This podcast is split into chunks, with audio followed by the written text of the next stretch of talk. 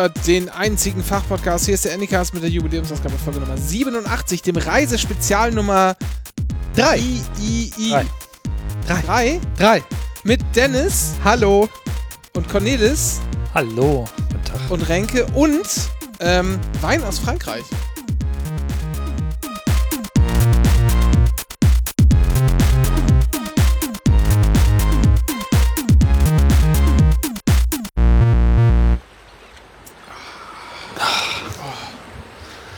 Endlich. Endlich. Live aus der Bretagne, hätte ich dazu sagen sollen. Ist das nicht schön hier? Wirft doch mal jemand einen Stein ins Wasser. Ah. Werf, werf einen Stein nach der Möwe. Ist so geil hier. Platsch, hast du gehört? Hab ich ihn fallen lassen. Mhm. Oh. Ja. Viele Leute, viele Leute reisen ja gar nicht mehr, ne? Wegen, wegen, äh, wegen dieser Pandemie und so. Außer die Mecklenburger, die dürfen jetzt reisen, ne? Wieder nach ins Meer, haben sie beschlossen. Ja, aber es gibt ja halt auch so, es gibt ja auch so, gibt ja auch Leute wie uns, die einfach, die einfach machen, was sie wollen. Outlaws. Corona-Outlaws. Schön am Atlantikstrand der Bretagne. Ja. ja. Wo ist denn die Atmo hin, Dennis? Die ist vorbei. Das waren nur so, Sekunden. Sorry. Ihr habt die einfach weggequatscht. Ähm, Herzlich willkommen. Das war echt schön, das hat mir Spaß gemacht. Herzlich willkommen zu dieser Reisefolge. Wir machen Teil 3 jetzt, ähm, nachdem wir schon letztes Jahr ähm, Teil 1 und 2 gemacht haben. Wir dachten uns in Zeiten äh, von Corona, in dem Reisen halt nicht mehr möglich ist oder auch nicht empfohlen ist und auch nicht sinnvoll ist, ähm, vielleicht zumindest virtuell nochmal das äh, nachzuerzählen, nachzuerleben, was wir erlebt haben seit unserem Teil 2. Und äh, zum Ende hin, das kann man jetzt schon als Vorschau sagen, erleben wir einfach Reisen, die wir geplant haben, aber nicht erlebt haben. Ähm, weil. das, und das sind einige. Das, das sind einige. einige. äh, daher. Mhm. Äh, Cornelis ist wieder da. Hallo Cornelis. Hallo, genau. Und äh, daher. Auch eingesperrter. Ja, wir sind alle eingesperrt. Es ist halt. Ja, ja. Die, die weitesten Reisen, die ich gerade verbringe, sind halt vom Schreibtisch bis zum Kühlschrank. Äh, und äh, letztes war ich fünf Kilometer von zu Hause weg. Oh. Letztes Wochenende. Also hinter meinem Haus ist so ein Wald und da konnte ich mich dann halbwegs frei bewegen. Das war die weite Reise, Fernreise. Mhm. Ich hatte heute von der Woche sogar einen Präsenztermin im Büro. Wie weit ist es weg? Sieben Kilometer. Oh. Uh. Hm. Interkontinentalreise. Quasi. Ja, ja. Mit dem Fahrrad bin ich aber gefahren, um, um mir keine Keime in der, in der schmutzigen U2 zu holen. Ja, wir schwelgen in Erinnerungen und Reisen, die wir gemacht haben.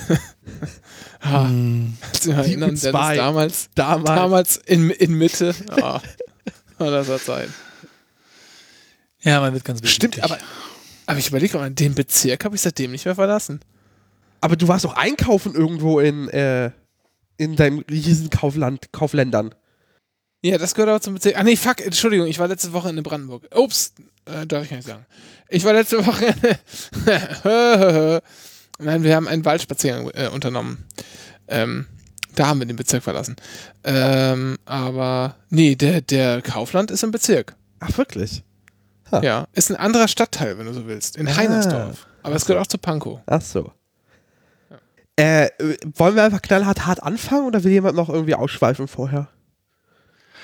Ich kann heute noch mal ganz kurz ausholen, dass ich das mich erst sehr, wirklich sehr getroffen hat, als es eben äh, diese, diese täglichen Veränderungen gab und dieser Aktionsradius, diese Verkleinerung hat mich tatsächlich ziemlich fertig gemacht, weil ich ein Mensch bin, der eigentlich bisher zumindest fast täglich woanders sein musste. Und das ist, äh, äh, war nicht so leicht und jetzt mittlerweile hat er sich ganz gut eingeschwungen, auch, auch diese andere Skalierung zu erleben und einfach mein eigenes Viertel neu zu erkennen. Ich habe jetzt viele neue Gedenksteine im Wald gefunden, sowas wie bepflanzt 1859, Syltenbornsweg.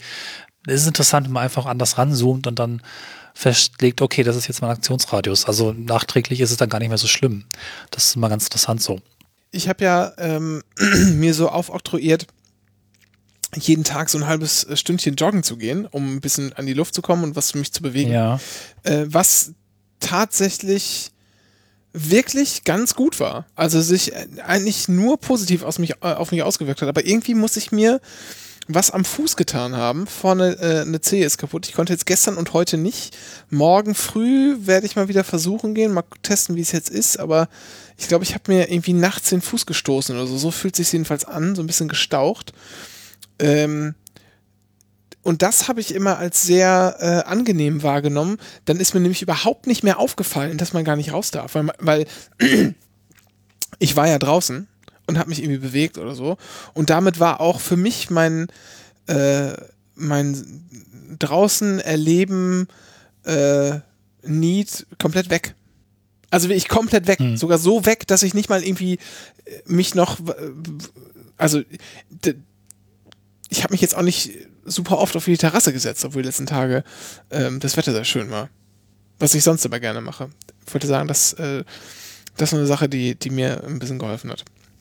Ja, bei mir ist es relativ krass. Also ich bin jetzt kein, kein Sportler und Läufer, aber ich bin eigentlich einmal pro Tag den Berg hoch und runter gefahren. Das sind dann doch schon durch so eine Anstrengung, bin relativ weit auch zu Fuß gegangen an meine Arbeitsstelle und ich merke halt schon, dass meine Beine irgendwie, also gerade in den ersten zwei Wochen, die waren so voller Energie und ich konnte sie nirgendwo hin tun. Das war ganz komisch.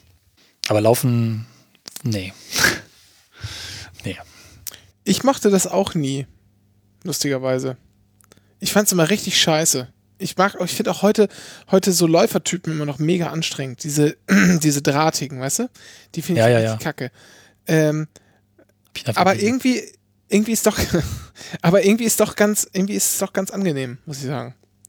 Hast du das also, spezielle Laufschuhe oder irgendwas noch? Oder weil ja, ich habe mir so Laufschuhe geholt, weil das äh, so. sollte man auch tun, wenn man das, äh, wenn man das, sagen wir mal, öfter als einmal die Woche macht oder so, weil es die schon ähm, ein bisschen gelenkschonender sind, weil halt weiche Sohle und keine Ahnung, was für ein Quatsch da noch alles eingebaut ist.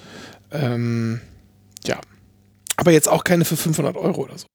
Cornelis, wir hatten zum Ende hin der äh, Teil 2, hatten wir, glaube ich, angedeutet, welche Reisen wir geplant haben. Mhm. Äh, und oh, eine ja. davon war Japan. Du warst in genau. Japan. Ja, es ist ganz komisch, da jetzt ähm, erstmal wieder sich, sich gedanklich hinzuerinnern. Ähm, das war ja so die weiteste Reise, die ich je gemacht habe. Noch eine Reise, auf die ich mich 25 Jahre gefreut habe. Die Geschichte geht ja so, dass ich in der 11. Klasse einen Lehrer hatte, der irgendwie Langeweile, ne, eigentlich, nee, er hatte irgendwie keinen Bock auf Unterricht und hat uns dann einfach Filme gezeigt. Architektur in Japan. Das fanden, glaube ich, alle langweilig, außer mir. Und ich war vollkommen geflasht. Ungefähr so jetzt, wie das eigentlich eher in China ist, wo Dinge hingestellt werden, die einfach komplett Science Fiction waren für mich. Und seitdem wollte ich nach Japan, weil das Land so anders und verrückt und spannend und irgendwie fernliegend ist. Und der letzte Punkt, der mich dann dazu gebracht hat, die Reise tatsächlich zu planen, war, als ich in England links gefahren bin, dachte ich mir, jetzt kann ich in England links fahren. Jetzt möchte ich in einem abgefahrensten Land, wo man links fahren kann, links fahren. Und das ist natürlich Japan. Neben anderen vielleicht noch. Und daraufhin wurde die Reise geplant. Und das ist so auf mehreren Ebenen seltsam, weil ich tatsächlich auch im letzten Jahr schon gesagt habe, ich würde diese Reise gar nicht mehr machen, weil sich das Fliegen ja, Flugscham, aber auch einfach das Gefühl, ey, das ist halt wirklich viel Ressourcen, die da so verwendet werden, hat sich schon im letzten Jahr so gedreht, dass ich diese Reise ein Jahr später, ich habe sie geplant im Januar 2019, geflogen sind wir im November 2019, hätte ich jetzt im Januar 2020 auf keinen Fall mehr gemacht. Das ist halt schon mal irgendwie echt schräg. Insofern ist es auf der Ebene schon so, dass es ähm, kurz bevor ich das nicht mehr machen würde, habe ich es dann nochmal gemacht. Das klingt jetzt komisch, aber wisst, wie ich das meine. Ähm, das gleiche gilt auch jetzt natürlich in der, in der ganzen Quarantänezeit, dass auch generell solche Fernreisen und Reisen nicht mehr möglich sind. Das heißt, es ist auf mindestens zwei Ebenen etwas, was ich so nicht mehr tun kann und auch nicht mehr tun würde. Und trotzdem bin ich froh, es gemacht zu haben. Das ist eigentlich ambivalent und auch irgendwie ein bisschen schwierig, aber ich bin doch niemand, der irgendwie regelmäßig in fernen Länder fliegt, trotzdem auch viel geflogen ist. Also da steckt schon starkes Gefühl von Verantwortlichkeit drin, weil ich so nicht erwartet habe, dass das hinzukommen würde. Und das wurde dann noch getoppt auf dem Rückflug, wo wir lange Zeit neben dem zweiten Flugzeug herflogen. Kann ich euch mal ein Foto zeigen, was so einen richtig miesen, fetten, dunklen Rauch aus, ja, aus, ausgestoßen hat. Und das hatte ich halt wirklich so bestimmt zehn Minuten im Blickfeld, wo ich dann nochmal gedacht habe, ey, das ist halt wirklich echt scheiße irgendwie. Ne? Also das mal auf der Flugebene. Eigentlich wollte ich erzählen von dem Zugfahren in Japan und, und vielen schönen Dingen, die wir erlebt haben, aber erstmal das so ein bisschen, um doch diesen Kontrast oder diese pff, durchaus widerstrebenden Gefühle, die ich mir habe, mal so ein bisschen anzusprechen. Wie bist du denn geflogen? eigentlich ziemlich genial. Ich habe das lange Zeit beobachtet über eine App namens Hopper, die ich irgendwo in einem Podcast gehört hatte und habe dann irgendwann einen Sweet Spot gefunden. Das war so im Januar, tatsächlich acht Monate vorher und äh, habe über Finnair gebucht einen Flug, der eigentlich von Japan Airlines ausgeführt wurde, was so eine der Top 5 oder Top 10 Fluglinien weltweit gilt, weil geiler Service, geiles Essen, auch in der Economy Class relativ viel Beinfreiheit, relativ neue Flugzeuge, war so ein 787 Dreamliner, schallgedämmt freundliches Personal, richtig toll. Und äh, das, den Flug gab es für 600 Euro oder 630 hin und zurück, was einfach krass günstig war. Und es war der beste Flug meines Lebens. Von wo? Äh, von Frankfurt. Geflogen bis nach Tokio Narita. Das ist der etwas fernliegendere Flughafen. Aber da ist das der auf der Insel? Also Japan baut ja seine Flughäfen auf so Wasserinseln immer ganz lustig. Das war aber nicht so einer. Nee, der ist, der war auf dem Festland. Also ah, schade der ist einfach östlich von Tokio, 40 Kilometer raus. Relativ auch nicht sonderlich schön irgendwie. Also Flughafen, trotz seiner Größe, fühlte sich bei der Ankunft wahnsinnig verbaut an, war auch irgendwie Baustelle. Und ich hatte schon im anderen Podcast erzählt, das erste, wo wir zukamen, war irgendwie so ein äh, Bild, äh, willkommen in Japan, aber da war irgendwie Rohre davor und bitte nicht fotografieren und alles komisch. Also sehr, sehr runtergekommen, weil eben gerade alles umgebaut wird. Ja, aber war wirklich sehr angenehm der Flug, auch äh, schon mit japanischem Klo zum, zum Ausprobieren, Hintern anspritzen, alles war dann schon da drin. Tolles Essen, drei, vier Mahlzeiten, ähm, schon mit, mit, Fisch und Stäbchen und Gedöns und das war schon. Ja, was, was, was gab's denn edel. zu essen, muss ich gerade sagen? Also. Das habe ich mir nicht aufgeschrieben. Ich meine, es ist auf einem Flug auf jeden Fall. Was hast du denn also Kannst du dich nicht mehr erinnern, was du Essen gegessen hast? Nein. Ach, hast du Fotos gemacht von deinem Essen? Ich glaube, meine Begleitung hat Fotos gemacht von dem Essen. Ich kann mal kurz nachschauen. Die sind, glaube ich, sogar schon im Netz. Ja.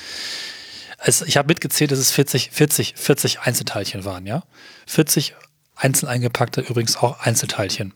So alle Flug. in Plastikfolie, so schön. Genau. Ah. Das fing da direkt so an und hat sich auch generell durchgesetzt in der Reise und fortgesetzt, dass wirklich alles eingepackt ist, teilweise mehrfach, auch in wirklich dicken Plastik und viel, viel, viel, viel Plastik. Also ich habe nie so viel Plastikmüll erzeugt wie in Japan. Das hat auch wiederum ein schlechtes Gewissen ausgelöst. Ne? Aber das machen da alle, willst du sagen, ja? Ja, das machen da alle. Man, man schmeißt doch sehr ordentlich weg und hat auch eine Form von Mülltrennung. Das ist eigentlich sehr deutsch. Generell ist Japan sehr deutsch in vielen äh, Aspekten, andere nicht, aber so generell ist es sehr deutsch. Ich hatte irgendwo gelesen, dass es 40 verschiedene äh, Sorten von Müllwagen gibt, die diverse verschiedene Plastiksubstanzen und anderes Zeug abholen für ein sauberes Recycling. Übrigens, diese 40 verschiedenen Wagen haben jeweils verschiedene Jingles. Es ist sowieso alles voller Jingles. Man erkennt also am Jingle, welcher Müll gerade abgeholt wird. Ja, das ist, hat mich immer schon mal fasziniert, warum ich eigentlich auch nochmal in Japan vielleicht mal machen wollte, aber mal schauen, wie man da hinkommt. Ähm, ist halt einfach, dass einfach Sound dann eine andere Rolle spielt in diesem Land. Also wenn da ja, halt jede U-Bahn-Station seinen eigenen Jingle hat. Äh, genau. Die Müllwagen haben einen Jingle, alles hat so ein bisschen, hat Klang, hat alles so ein bisschen äh, auch Intention dahinter, hinter dem Klang. So. Ja, genau. Auch ähm, eine Grundregel in Japan ist, falle dir nicht auf die Nerven. Nerve niemanden. Also auch ähm, Abstand halten sowieso. Man merkt das jetzt auch ähm, Krankheitszeiten ganz gut. Da schneidet Japan besser ab, aber man, man nervt sich nicht, man, man, man, man, man ist nicht aufdringlich. Das heißt, ein Müllwagen oder ein Putzwagen, der beim Bahnhof fährt, der piepst nicht, der spielt ein Lied.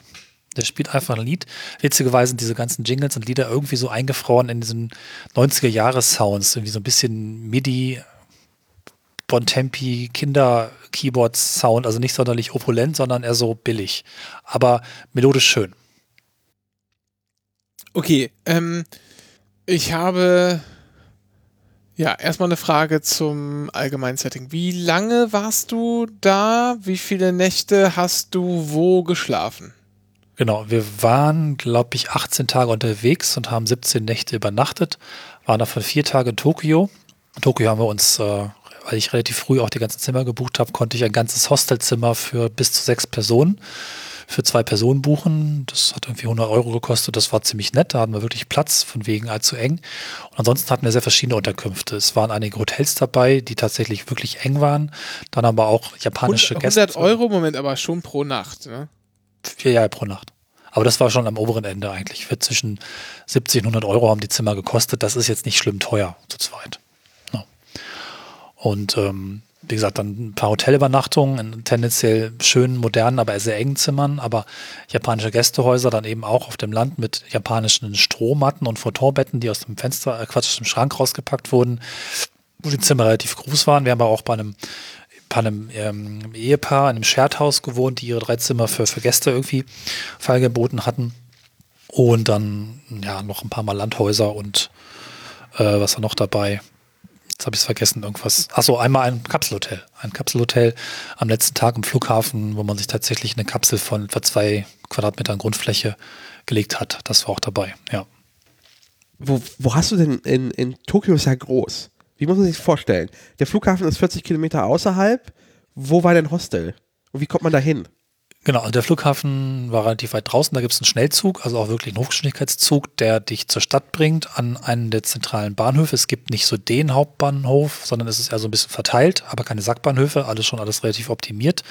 Die Stadt selber ist, ähm, die hat kein Zentrum, die hat ganz viele verschiedene Zentren, die man sich dann irgendwie auch tageweise anschauen kann. Da gibt es ein modernes Zentrum und das Elektronik bunte Zentrum. Dann gibt es sowas wie den älteren Teil der Stadt mit dem Kaiserpalast nebenan, aber auch vielen Hochhäusern. Und wir waren am relativ also auch schon wiederum größerer Stadtteil, aber so ein bisschen ruhiger eigentlich. Und da sind wir eigentlich äh, nur zum Bahnhof gefahren und konnten dann zu Fuß laufen. Also es war nicht sonderlich weit. Es ist alles auch wahnsinnig dörflich und ruhig, was mich total erstaunt hat. Die Stadt ist nicht so krass, wie sie dargestellt wird. Ich hatte es auch im anderen Podcast erzählt, schöne Ecken, da kann man noch ein bisschen mehr hören, dass man Japan gern so abgefahren framed. Man hält die Kamera irgendwie auf die bunten und verrückten Dinge. Ich habe es aber als ein sehr ruhiges und entspanntes Land empfunden.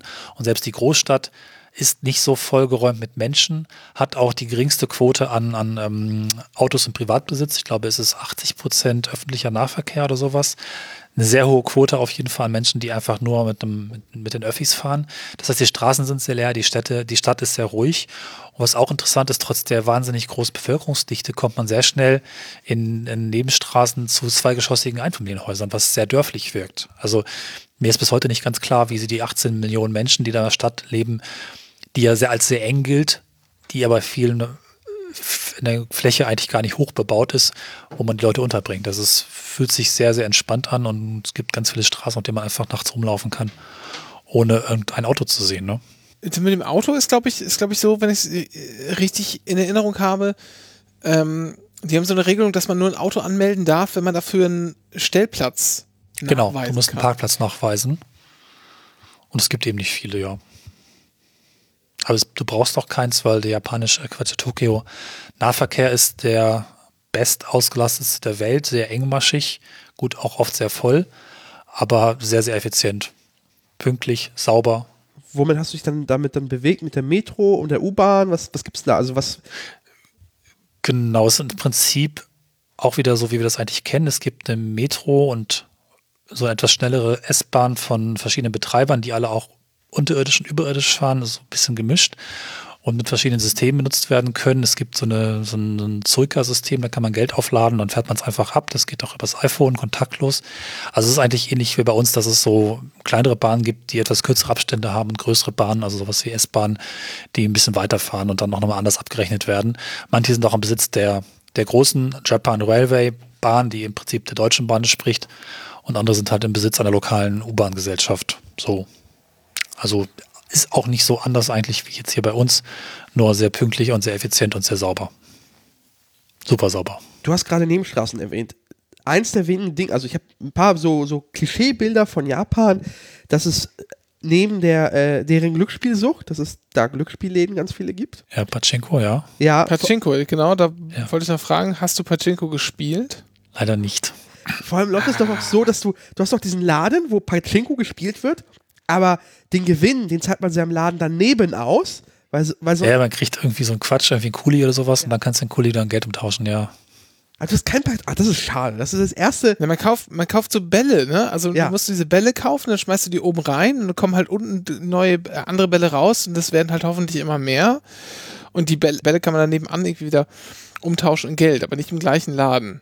Ja, ich bin ja so Nichtspieler. Ich bin zwar durch die Läden durchgegangen, ich habe auch Atmos aufgenommen und fand das alles faszinierend, aber das Spielen selber hat sich für mich nicht als Idee äh, in meinem Sinn irgendwie manifestiert. Ich habe einfach nur zugeguckt und fand das schon irgendwie interessant genug. Ich weiß nicht. Die andere Sache, die ich von Japan so im Kopf habe, ist, dass es das Land der Automaten ist. Hast du auch, Absolut. was, was hast du denn so gesehen, Interessantes?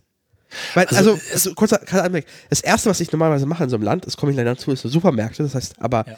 Japan hat auch noch die, die Spezialität mit, wir haben überall, überall Automaten, also zu Tokio hat, wir haben überall Automaten hingestellt. Ja. So, Getränkeautomaten und mehr. Genau, also es sind vor allen Dingen erstmal Getränkeautomaten, die stehen wirklich, wirklich, wirklich überall. Also es ist so Automat, gehst drei Schritte, Automat, gehst drei Schritte, Automat. Manchmal stehen auch davon fünf nebeneinander. In jedem Winkel, auch auf dem Land, stehen wirklich überall Getränkeautomaten, die auch verhältnismäßig günstig Getränke verkaufen. Wasser kostet irgendwie umgerechnet 80 Cent. Ist also aber bar nur alles. Äh, ja, also äh, generell ähm, hat das Land sich vielleicht auch wegen Olympia, was jetzt eigentlich bevorstand, sehr stark schon auf äh, bargeldlos umgestellt. Automaten sind zwar überwiegend noch bar, aber die ein guter Anteil in Tokio geht auch bargeldlos mit dieser Suica-Karte. Ah, Auf dem Land sind aber alle mit bar. Da wirfst du irgendwie so ein Standardgeldstück rein, irgendwie 10.000 Yen sind oder 1.000, weiß ich nicht genau, sind dann irgendwie 80 Cent. Genau. Und was war Das ist ganz das, gut, mit Kleingeld loszuwerden. was, was, abs- was war das Absurdeste an Automaten, was du gesehen hast? Ich habe gar nicht so verrückte Automaten gesehen. Also was interessant ist, dass viele Geschäfte, viele Restaurants Bestellautomaten haben, um dann einfach ein Bild anzutippen, Geld reinzuschmeißen, dann kommt ein Zettel raus, wo auf Japanisch draufsteht, was der Koch machen muss. Das fand ich ganz praktisch. Absurd, eigentlich habe ich gar nicht so. Also das Land ist eigentlich nicht so absurd, wie es gemacht wird. Für mich wirkt es eigentlich sehr beschaulich und fast schon auf eine gewisse Art und Weise überraschend normal. Überraschend organisiert und einfach. Ja gut, aber nett. vielleicht ist das auch nur die deutsche Sicht, ne? Weil es halt, Ja. weil die, weil die, ähm, weil diese krasse Ordnung oder dieses, ähm, ja, wie nennt man das denn? Ja, diese, diese Ordnung, so kann man es eigentlich sagen, äh, sehr, sehr ähnlich ist, ne? Wo, zum Ja. Thema Automaten, ähm, Ja, da aber vor allem- wir, Kurz, kurzer Einwurf, weil es so mit komischen Automaten, auch wir haben ja komische Automaten. Gerade du, äh, Cornelis, müsstest ja regelmäßig an, also ich weiß, gibt es noch Ja! Würst, Würstchenautomaten im das Hauptbahnhof? wollte ich auch gerade sagen. Ah, ich glaube, der ist weg, aber ich weiß, meinst. Ah, Genau. Ich müsste Der. Bratwurstautomat im Bahnhof in Göttingen, wer kennt ihn nicht? so. Und in äh, München, was erzählt Bitzen so? Der, der Automat, wo es Leberkäse gibt? Das ist auch so ähnlich. So. Also, Fleischautomat. Hm. also wenn ich an mich an wenige Dinge an diesem Göttinger Hauptbahnhof erinnere, es ist halt dieser Bratwurstautomat. ja. Und ich meine, es gibt in Göttingen auch noch einen äh, Fahrradschlauchautomat. So. Ne? Also, Daher finde ich die Frage, Das, gibt, das gibt's aber häufiger. Das gibt's aber häufiger. Ah, ja, gut, aber- könnte man jetzt als Besucher auch seltsam finden, ja. deswegen finde ich die Frage nach absurden Automaten jetzt gar nicht so, so hä? also absurd im Sinne von für uns, weil also wenn jemand hier nach Deutschland kommt und diesen Bratwurstautomaten sieht, ist so, ah, Deutsche, Ja, womit er recht hat. Ja. Also ich fand so Essensbestellautomaten irgendwie ganz ungewöhnlich, weil ich das sonst nirgends gesehen habe. Das ist halt so ein Sprachding, ne? Wie Sprachding. Ja, ja, damit man sich nicht mit der, mit der Be- Bedienung äh, auseinandersetzen muss, weil Englisch ist halt nicht verbreitet und Japanisch können wir auch nicht. Und äh, gut, man kann der Karte auf irgendwas zeigen, aber das ist irgendwie auch schon Interaktion. Da ist das ein wesentlich effizienter, wenn man einfach am Automaten das passende Bildchen drückt, das schon bezahlt und nur einen Zettel drüber reicht. Ne? Und das ist quasi dann der eingebaute Übersetzer. Ah, verstehe. Ähm, Tokio ist ja, ist ja eine Großstadt. Ne? So. Mhm. Ähm, das heißt, da gibt es auch mit Sicherheit das eine oder andere Hipsterviertel. Was gibt's denn da so in Tokio und wart ihr da? Ich nehme an, bestimmt. Es gibt ja, Hipster, es ist, es ist ein bisschen anders. Es gibt so ein, wir waren so einer Straße, wo irgendwie für, für so, für so Mädchen Hipster-Zeug verkauft wurde. Das waren überwiegend so sehr bunte, sehr schrille, So K-Pop-Zeug. genau, so K-Pop-Zeug. So, so viele bunte Figuren und, und, und ah, super abgefahrenes Eis mit Ohren, sowas. Vielleicht fängt das Bild ja von gerade Eis mit Ohren. Ja, ja, so, so, so Tiercheneis. Das sah eigentlich ganz süß aus. Vielleicht finde ich es gerade mal. Bin, glaube ich, nicht so weit weg in den vielen Fotos, die ich gemacht habe. Und das ist nochmal ein anderes Hipstertum. Aber fand, fand ich ganz süß so. Ja, aber wo laufen denn Leute mit den, äh, mit den Männerbands rum? Hier, den, den Knoten. Die muss es doch auch in Japan geben. Kann ich jetzt gar nicht so sagen. Also Ah, okay. ich habe nicht so, vielleicht hätte man noch länger in Tokio bleiben müssen, noch nicht so, ein- so ein Gesamtbild von der Stadt. Das ist halt irgendwie ha, schwer zu fassen oder schwer in Worte zu fassen.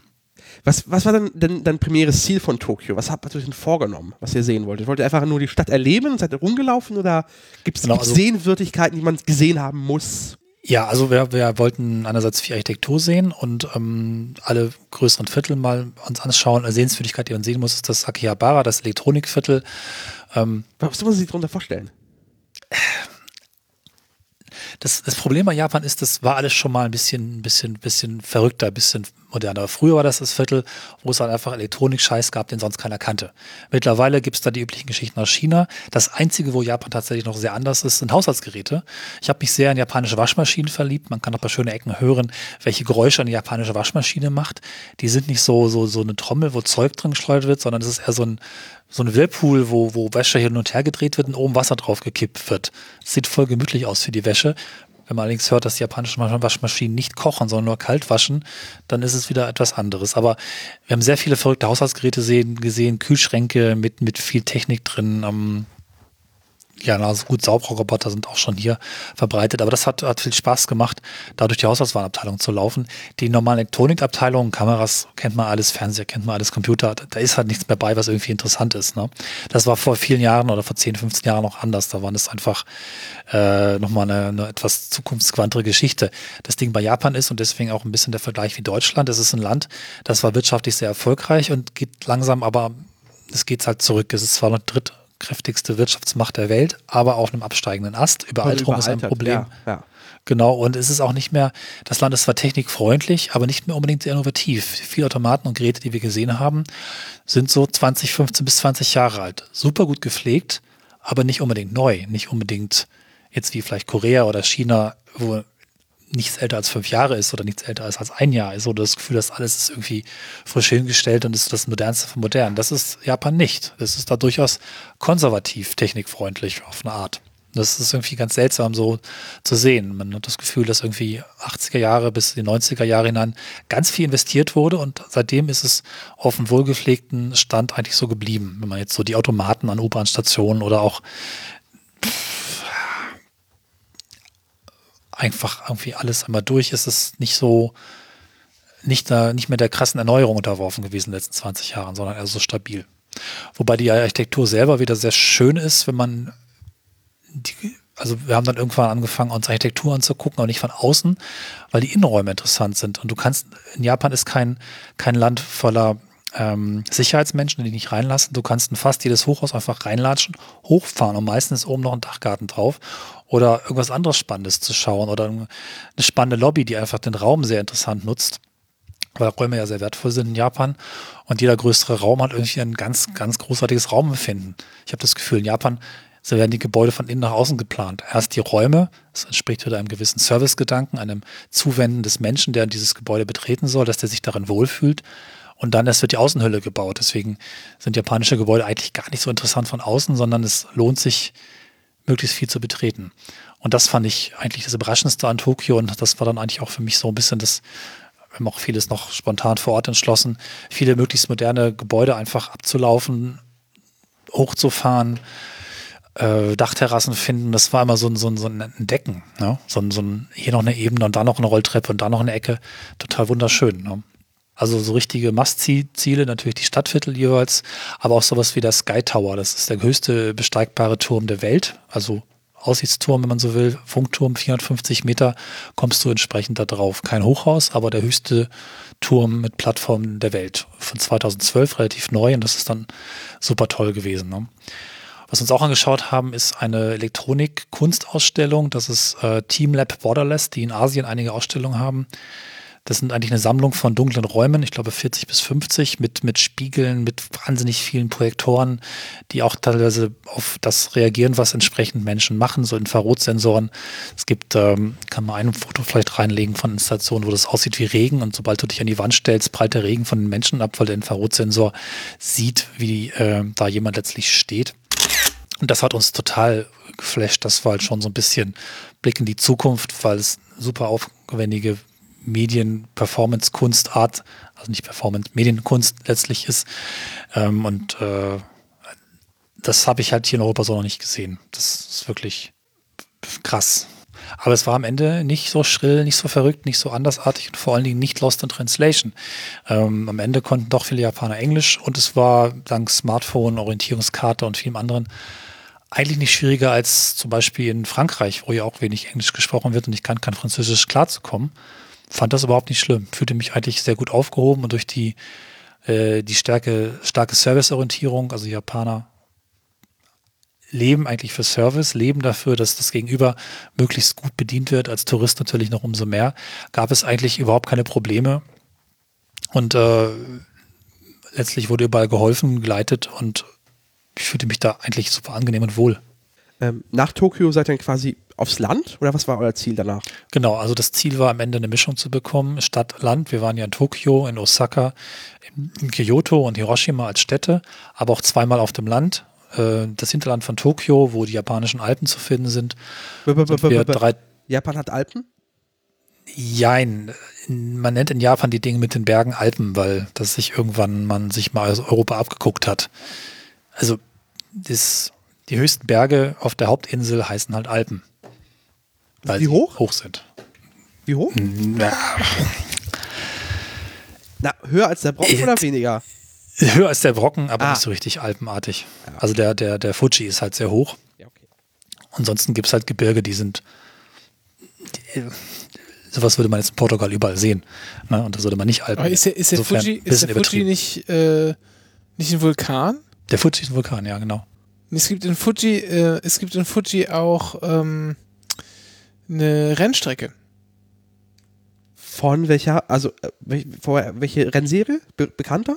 Formel 1? Nein. Ähm, ich weiß nicht, ob die Formel 1 auch mal gefahren ist, keine Ahnung, aber es gibt so ähm, äh, auch asiatische, äh, also quasi die asiatische Formel 1, Super Formula heißen die, die, die fahren da, meine ich. Ähm, dann äh, Super GT, also so eine GT-Serie, Rennserie, auch eine japanische, die fahren da. Und bestimmt auch einige internationale Serien, keine Ahnung, aber die Formel 1 äh, zumindest nicht so lange ich das irgendwie halbwegs verfolge. Aber eine sehr, eine sehr bekannte Rennstrecke ist das so, das wollte ich sagen. Da war die aber nicht, nehme ich an. Nee, nee. Also wir waren immer mit Fuji rumgefahren und haben uns ein paar Höhlen angeguckt, die waren so mittelspannend. Ähm, ja, also das Ziel war vor allen Dingen auch verschiedene Verkehrsmittel zu erleben, verschiedene Städte und, und Land, also wirklich alle möglichen Formen von Urbanität oder eben nicht Urbanität und haben uns dann nach, nach Tokio erstmal ein Auto gemietet, sind vier Tage äh, durch das äh, Hinterland gefahren, haben uns einen traditionellen japanischen Ryokan, also das ist so ein Wellness-Hotel, wenn man so will, weil es entsprechend heiße Quellen hat, in denen man dann baden kann. Da haben wir übernachtet, das war sehr schön. Ähm, in einem verlassenen Bergdorf übernachtet und das dritte war noch so ein kleines familiengeführtes Hotel, eine Pension, die irgendwie Spanisch gekocht haben, weil sie das irgendwie gut fanden. Also sehr schöne, lustige kleine Orte und sind dann ähm, über einen nicht ganz so großen Ort namens Kanazawa, wo es schöne alte Holzhäuser gab und Zeug, dann mit dem Vater gefahren mit dem Zug und das war ja nochmal ein besonderer Höhepunkt.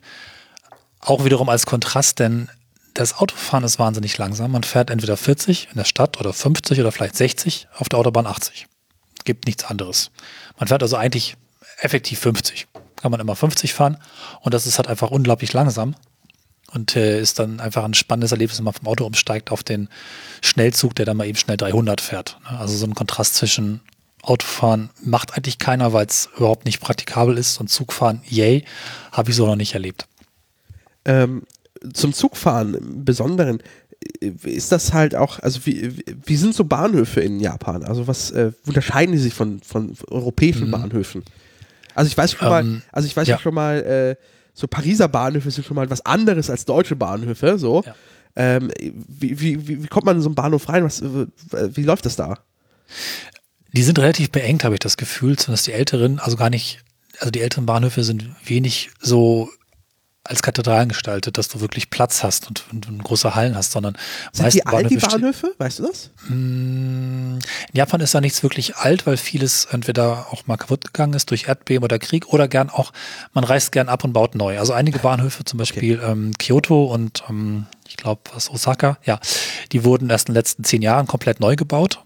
Dabei nicht unbedingt wahnsinnig, äh, also jetzt nicht so wie Berlin Hauptbahnhof mit viel Glas und vielen Ebenen, sondern eher so funktional, aber dafür trotzdem groß und in die Höhe. Das muss ich gleich noch genauer beschreiben. Die Bahnhöfe sind eigentlich eher eher funktional. Also sie sind nicht unbedingt als Bauwerke sehenswert. Sie sind zwar sehr groß mit vielen, vielen, vielen unterirdischen Gängen, teilweise auch mehrere Bahnhöfe miteinander verbunden und man muss schon ein bisschen aufpassen, wo man eigentlich hin muss, wobei das gut ausgeschildert ist und kein allzu großes Problem ist. Es braucht nur manchmal einfach 10, 15 Minuten, um von Teil A nach Teil B zu kommen. Ne? Ansonsten muss man, äh, wie ist es denn, oft durch entsprechende Sicherheitskontrollen, also zumindest ähm, Ticketkontrollen, so einen freien Bereich gibt es halt nicht. Ähm, wir hatten den Japan Rail Pass, der nochmal besonders hervorzuheben ist, weil es effektiv eine 1, 2, 3 Wochen Bahncard 100 ist für alle japanischen Züge, auch die Schnellzüge, inklusive ähm, Moment, Reservierung muss man sich geben lassen, sind aber, glaube ich, kostenfrei, genau. Wie viel? Also der Pass kostet 380 Euro für zwei Wochen.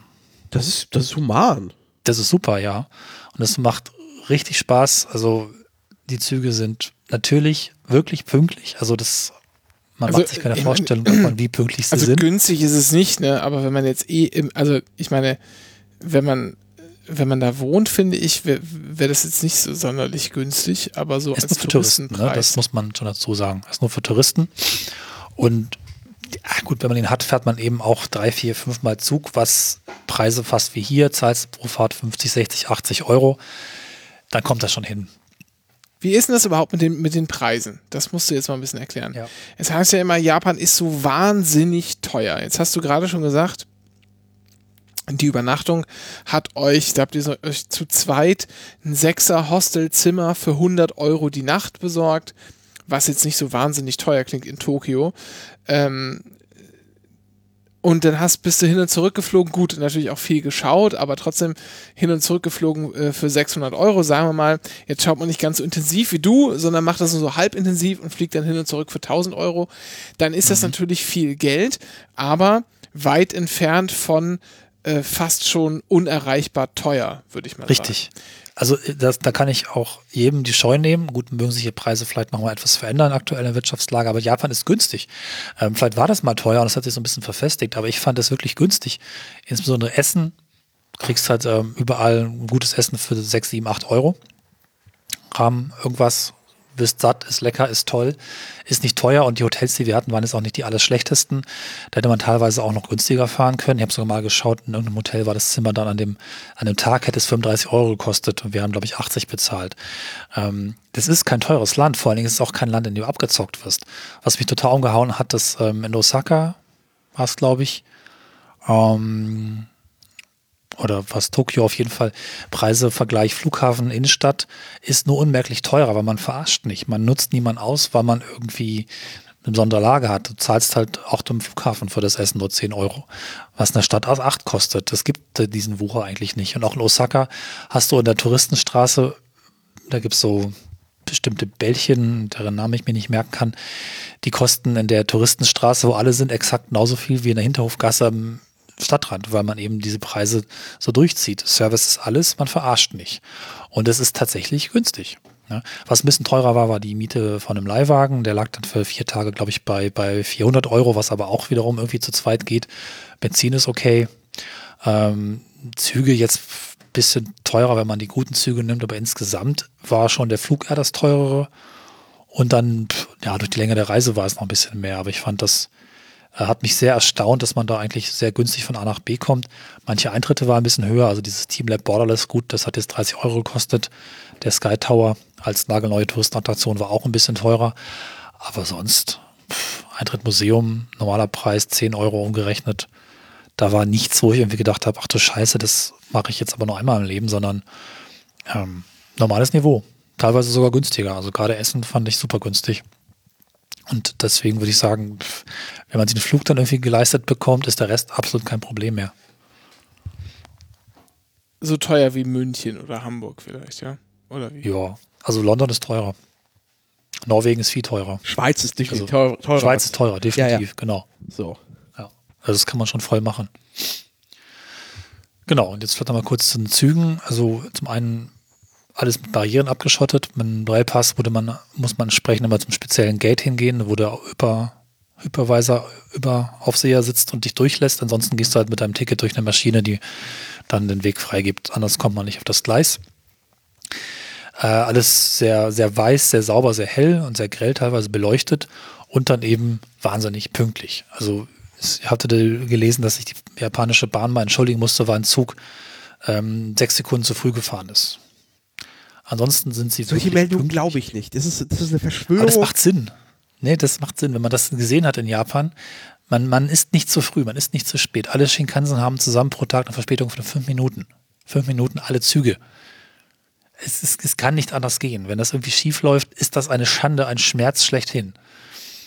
Und es hat einfach funktioniert. Es ist einfach abgefahren, dass du einfach fährst. Die japanische Bahn-App hat auch keine Verspätungsanzeige. Gibt es einfach nicht. Was, also, kurzer Exkurs. Ich, ja, ich glaub, glaube ja, dass sie pünktlicher sind, aber ich weiß nicht, welche gesellschaftlichen Kosten das verbunden sind. Ab, japanische Arbeitskultur ist hart. So richtig. Ja, ich will das, das auch stimmt, zu sehr loben. Also, ja. Arbeit äh, ist alles man, man lebt für die Arbeit, man geht abends mit den Kollegen Karaoke singen und man bleibt auch so lange, wie der Chef da ist, auch wenn es nichts mehr zu tun gibt. Man muss halt wirklich sich an ganz viele ungeschriebene Regeln halten und es ist unbedingt, nicht unbedingt gesund. Das so wirkt es nicht. Allein die Haltung der Menschen, äh, man kriegt eigentlich nicht mit, was das für Menschen sind. Ich hatte einen Kontakt mit dem Japaner, da war ich am letzten Tag nochmal in der Sauna und er hat mir irgendwie in der Sauna erklärt, hier, so funktioniert das und so und dann gehst du da lang. Ist der einzige Mensch gewesen, der halbwegs normal mit mir interagiert hat. Der Rest war unterwürfig bis devot, Kopf nach unten und bloß Service machen und hm, alles gut und bitte ich, ja, was willst du? Ich helfe dir. Ne? Also ist nicht entspannt. Das nicht. Im Zug. Um das Thema jetzt einfach knallhart abzu, abzubügeln. Ja. Äh, wie viele Klassen gibt es da in Japan? Ich meine zwei. Es gibt die ja, Green Class und die Normale zweite Klasse. Okay. Ja, ich weiß, weiß, weiß ich, wo die leben. Ja. So, wir hatten auch ich mal eine dritte das, Klasse. Das ist, so. Nee, aber es gibt noch einen speziellen Wagen, das finde ich total großartig, den ich hier auch gern. Das ist der Wagen, der keine Reservierung hat. Alle anderen Wagen sind reserviert und es ist ganz klar, dieser Wagen ist ein bisschen wie Bahnkomfortplätze. Ähm, wenn du keine Reservierung hast, gehst du in diesen Wagen und bitte in keinen anderen, sonst haue. Das heißt, alle, die reservieren, sortieren sich auch schön nach den entsprechenden Wagen. Die aufgedruckten Markierungen stimmen. Das ist definitiv so. Die Züge fahren ja auch auf ihren festen Strecken hin und her. Da ist nichts falsch gereiht. Es gibt keine Sackbahnhöfe, wo sich irgendwas verkuppelt, sondern die fahren einfach hin und her. Alles passt. Du stellst dich entsprechend an die Markierung, steigst in deinen Wagen ein. Es könnte nicht anders sein. Kein Japaner steigt in den falschen Wagen ein. Das wird alles vorher entsprechend geplant. Lustig auch, das hat die Bahn jetzt hier auch angefangen, war mir auch schon da aufgefallen. Die Türen gehen von selbst auf, damit du keinen Knopf anfassen musst. Ha. Und wie, wie ist denn so, so, also deutsche Bahnhöfe, das ist ja wie Krieg.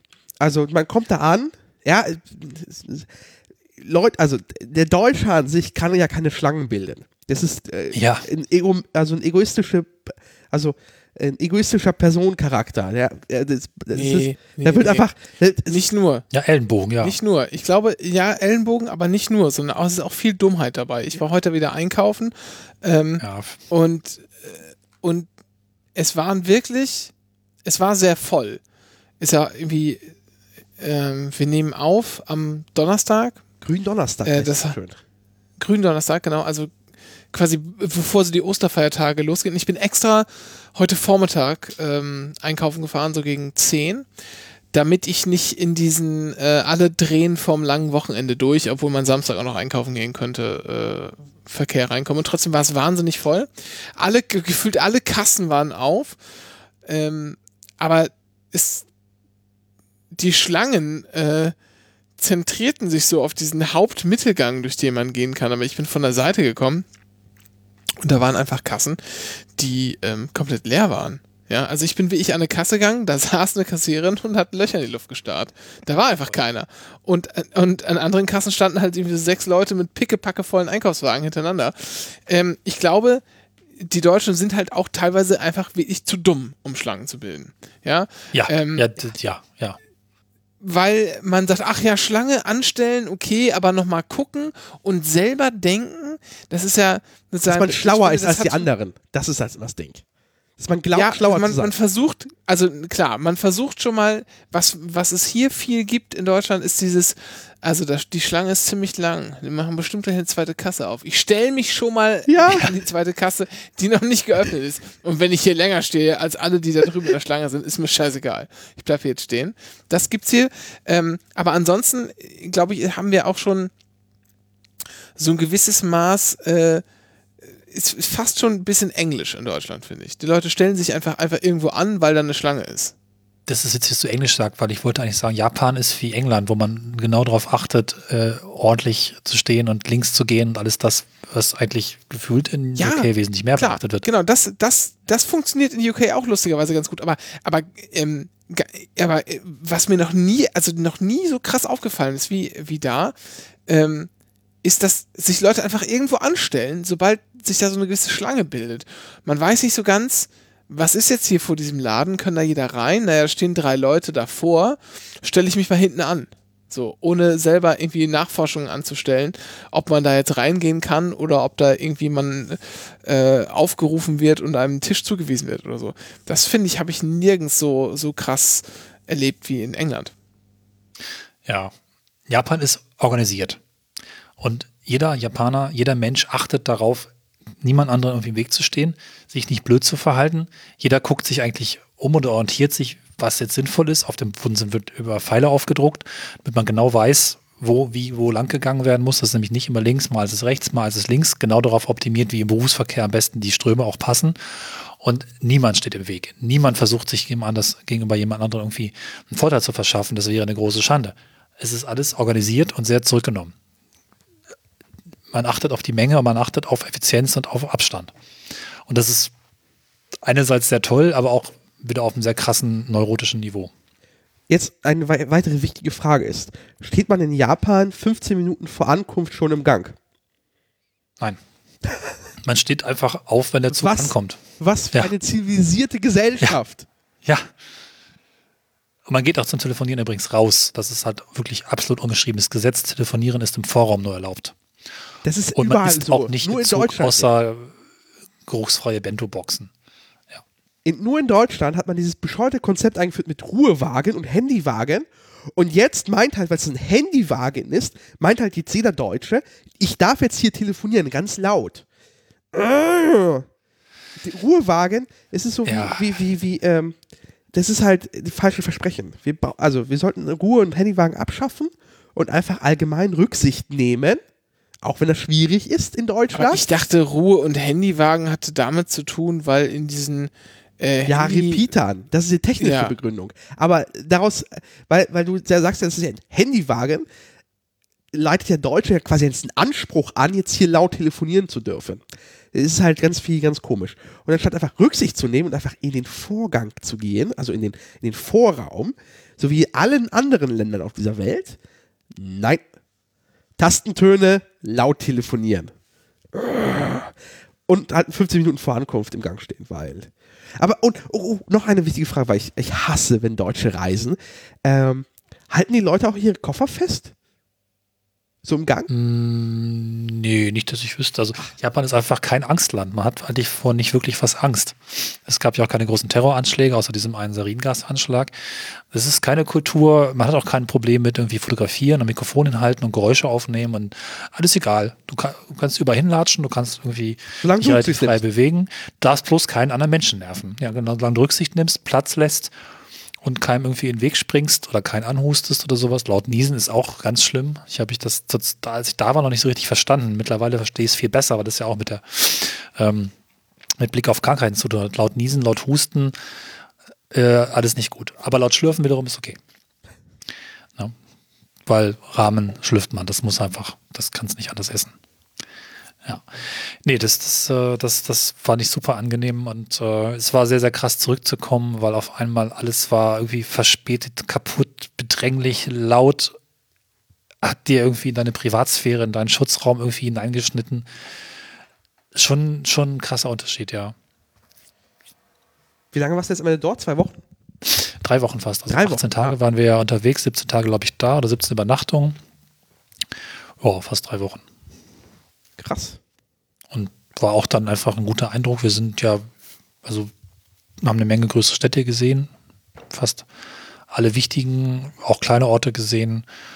Und das ist, mit diesen zwei, drei Wochen kann man eine sehr gute Rundreise machen, um auf der Hauptinsel so fast alles Wichtige einmal zu sehen. Natürlich ist Hokkaido im Norden nicht mit dabei und ähm, die südliche Insel, deren Namen ich gerade nicht weiß, glaube ich sogar zwei Inseln, haben wir auch nicht geschafft. Wir sind allerdings tatsächlich noch einmal auf die äh, ja, ich weiß nicht, wie es heißt, Präfektur Tokushima steht in der Karte, das ist so eine vorgelagerte Insel, wo wir ähm, uns so alte ähm, Weinbrücken angeschaut haben, so, so handgeflochten. Ne? Da gab es noch 40 von, die drei, die noch geblieben sind, sind auch touristisch, aber eine sehr, sehr untouristische Gegend letztlich, weil äh, also einspurige Straßen sehr, sehr langsam fahren. Man darf sich bloß nicht begegnen, stundenlang hin und her ruckeln. Also es ist also nicht so die, die Gegend, die der typische Japan-Tourist mitnimmt, weil A, es fährt kein Zug hin, ging mit Auto und B, es ist halt einfach schon noch sehr zeitaufwendig, darauf hinzukommen. Das war halt wunderschön.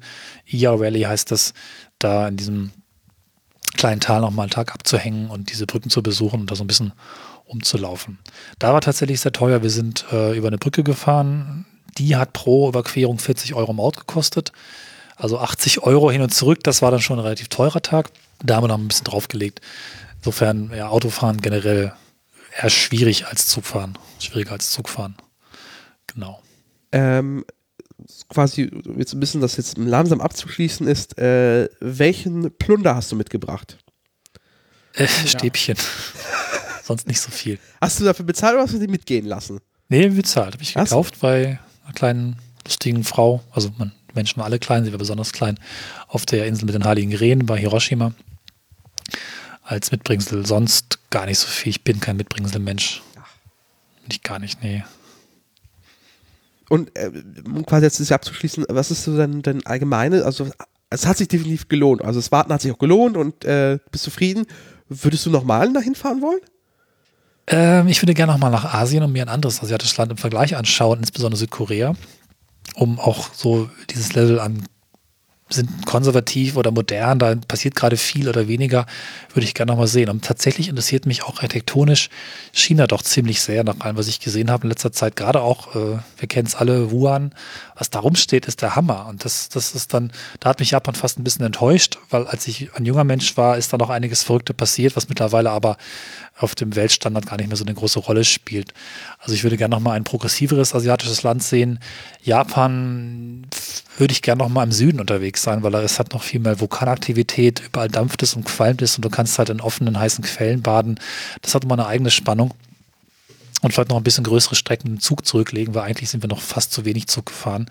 Man kann ja mit dem Railpass auch noch größere Entfernungen zurücklegen. Also vielleicht einfach mal komplett rauf und runter von Hokkaido bis zum Süden das Land erkunden. Wir waren ja nun wirklich nur so im mittleren Drittel unterwegs. Ne? Also mit größerem Aktionsradius noch ein bisschen mehr die Verschiedenartigkeit von Nord- und Südjapan zu sehen, das finde ich nochmal ganz spannend. So Tokio selber nochmal besuchen, da habe ich andere Städte, die mich eher zurückziehen, weiß nicht, Barcelona, London, wo ich auch viermal, fünfmal eigentlich unbegrenzt oft sein kann, weil es immer noch was zu entdecken gibt. Gilt wahrscheinlich auch für Tokio, hat aber nicht so die Strahlkraft für mich persönlich. Ganz ganz vom Haken mit der mit der Japan-Geschichte möchte ich dich noch nicht lassen. Ähm, ja. Noch eine Frage nach äh, zwei Fragen stellen eigentlich. Ähm, die erste ist die Frage nach dem Essen. Äh, hast schon ein paar Mal gesehen, ja, Rahmen gegessen und hier und da Restaurants und man zeigt irgendwie drauf. Gibt es so Sachen, die du gegessen hast, ähm, die dir so komisch vorkamen, die du aber gemacht hast, weil man die mal gemacht haben muss, weil die angeblich sehr japanisch seien, so wie, keine Ahnung, ich vergleiche mal ähm, ausländische Touristen in bayerischen Hotels äh, morgens eine Brezel essen und, und Weißwurst zu sich nehmen oder so. Ja, Zuzellen. Also, Zuzellen. Weißt, was ich meine? Also ja, ähm, Witzigerweise haben wir kein Sushi gegessen, sondern alles mögliche andere, weil das alles so lecker ist, das Essen, dass wir an anderen Dingen hängen geblieben sind. Und was, glaube ich, so in die Richtung geht, in ähm, Osaka, der Stadt des Essens, nee, deswegen Hiroshima schon an, aber in Osaka gab es das auch. Also sind beides sehr äh, Städte mit sehr viel Esskultur. Da gibt es die sogenannte japanische Pizza, die sich Okonomiyaki, glaube ich, nennt. Das ist ein Haufen Kraut und äh, Lauch und Käse und Zeug und ein bisschen Fisch wird aufeinander gelegt und gestapelt und gedreht und gebraten und gedreht und gebraten. Und das passiert vor deinem Auge auf einer riesigen Kochplatte. Das ganze äh, Restaurant kann man nicht sagen, das ist eher so ein Schnellimbiss. Besteht eigentlich aus einer großen Bar, die wiederum Heizplatte ist, auf der das dann direkt für dich vor deinem Auge zubereitet wird und einfach da liegen gelassen wird, wo du sitzt und das heizt dann weiter vor sich hin und ist dann einfach ein super leckerer Haufen Kram. Und ähm, das Faszinierende dabei ist, dass es ähm, gibt so Schnellimbisshäuser in Japan. Da hast du irgendwie sechs Etagen mit exakt den gleichen Restaurants oder Imbissen, wobei die nach oben hin ein bisschen besser werden. Und einer ist wieder anderes, passen jeweils irgendwie zehn Leute rein. Das ist alles auch so ein bisschen nicht wirklich sauber, aber auch nicht, nicht vollkommen abgeranzt. Super günstig und super lecker. Man muss sich halt nur erstmal trauen, unten in den Aufzug reinzugehen. ist dann mal mit Aufzug erschlossen. Das ist so eine etwas düstere, seltsame Ecke, wo man dann hochfährt. Fußnote ist es nirgendwo in Japan gefährlich. Man muss keine Angst haben vor dunklen Ecken. Es gibt keine Taschendiebstähle, es gibt keine Überfälle. Das Land ist unglaublich sicher. Tokio ist die sicherste Stadt der Welt, trotz ihrer Größe.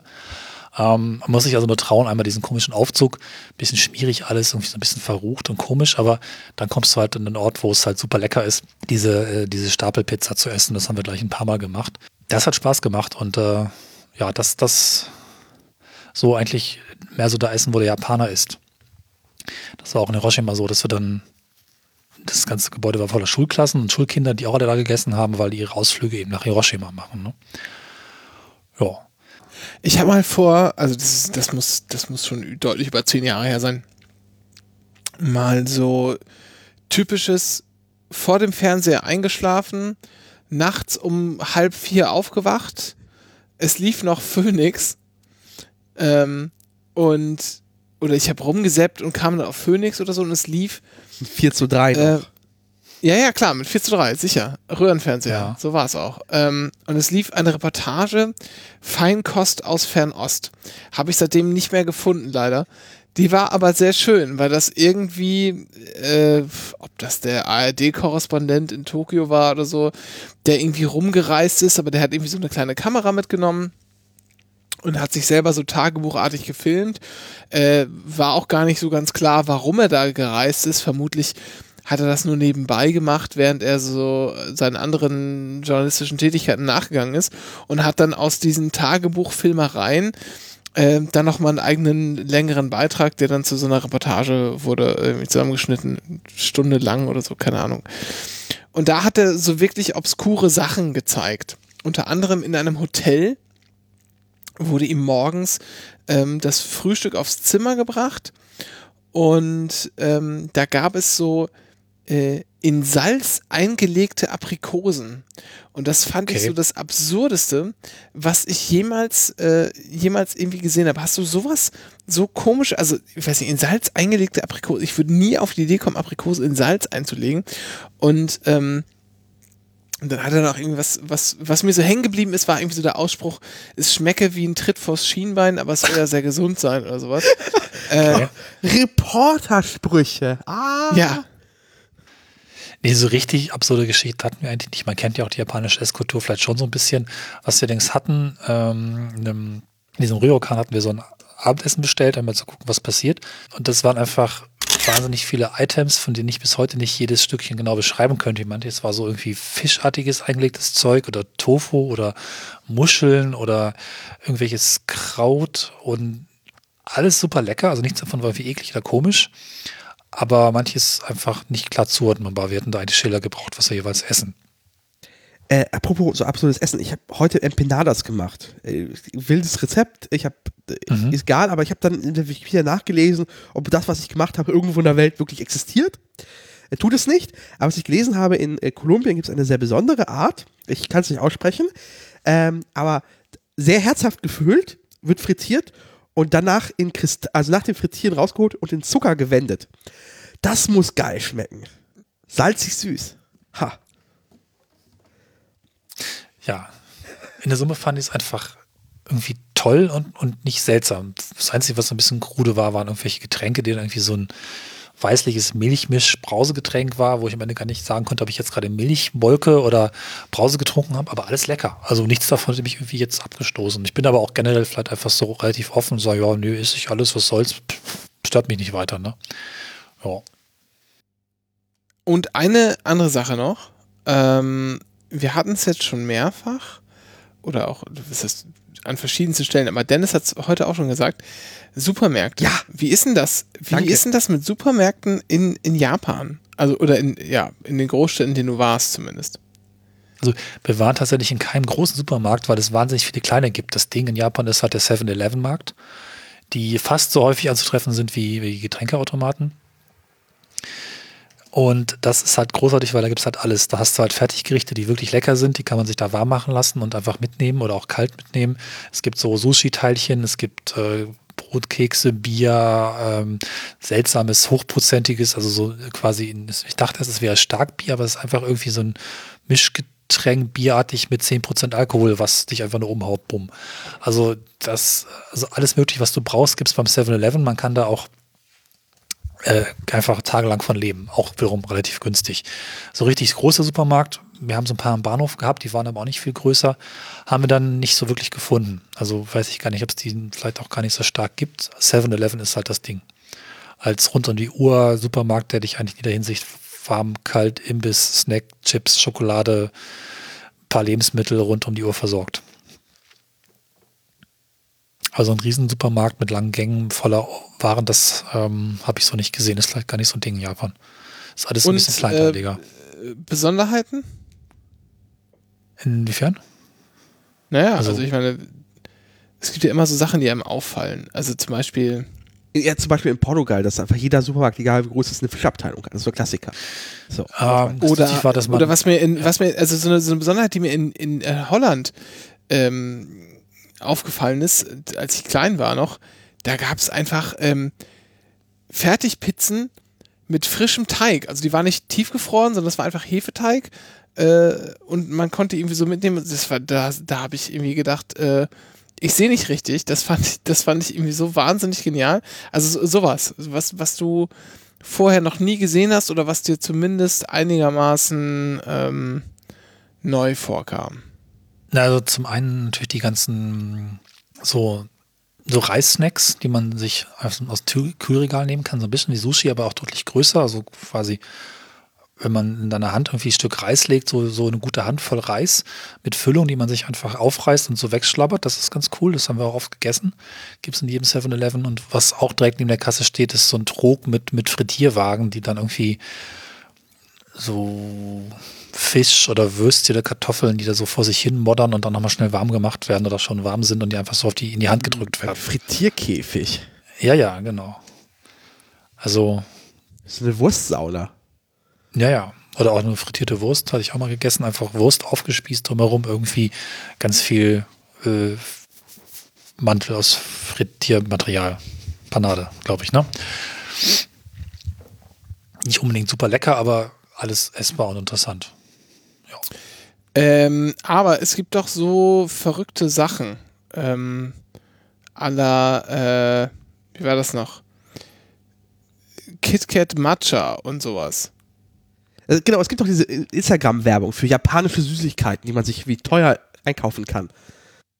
Alles Quatsch, sagst du. Das ist Unsinn. Ja, aber ich weiß nicht, es gab halt grünes KitKat, Matcha-Geschmack, war irgendwie ein bisschen seltsam.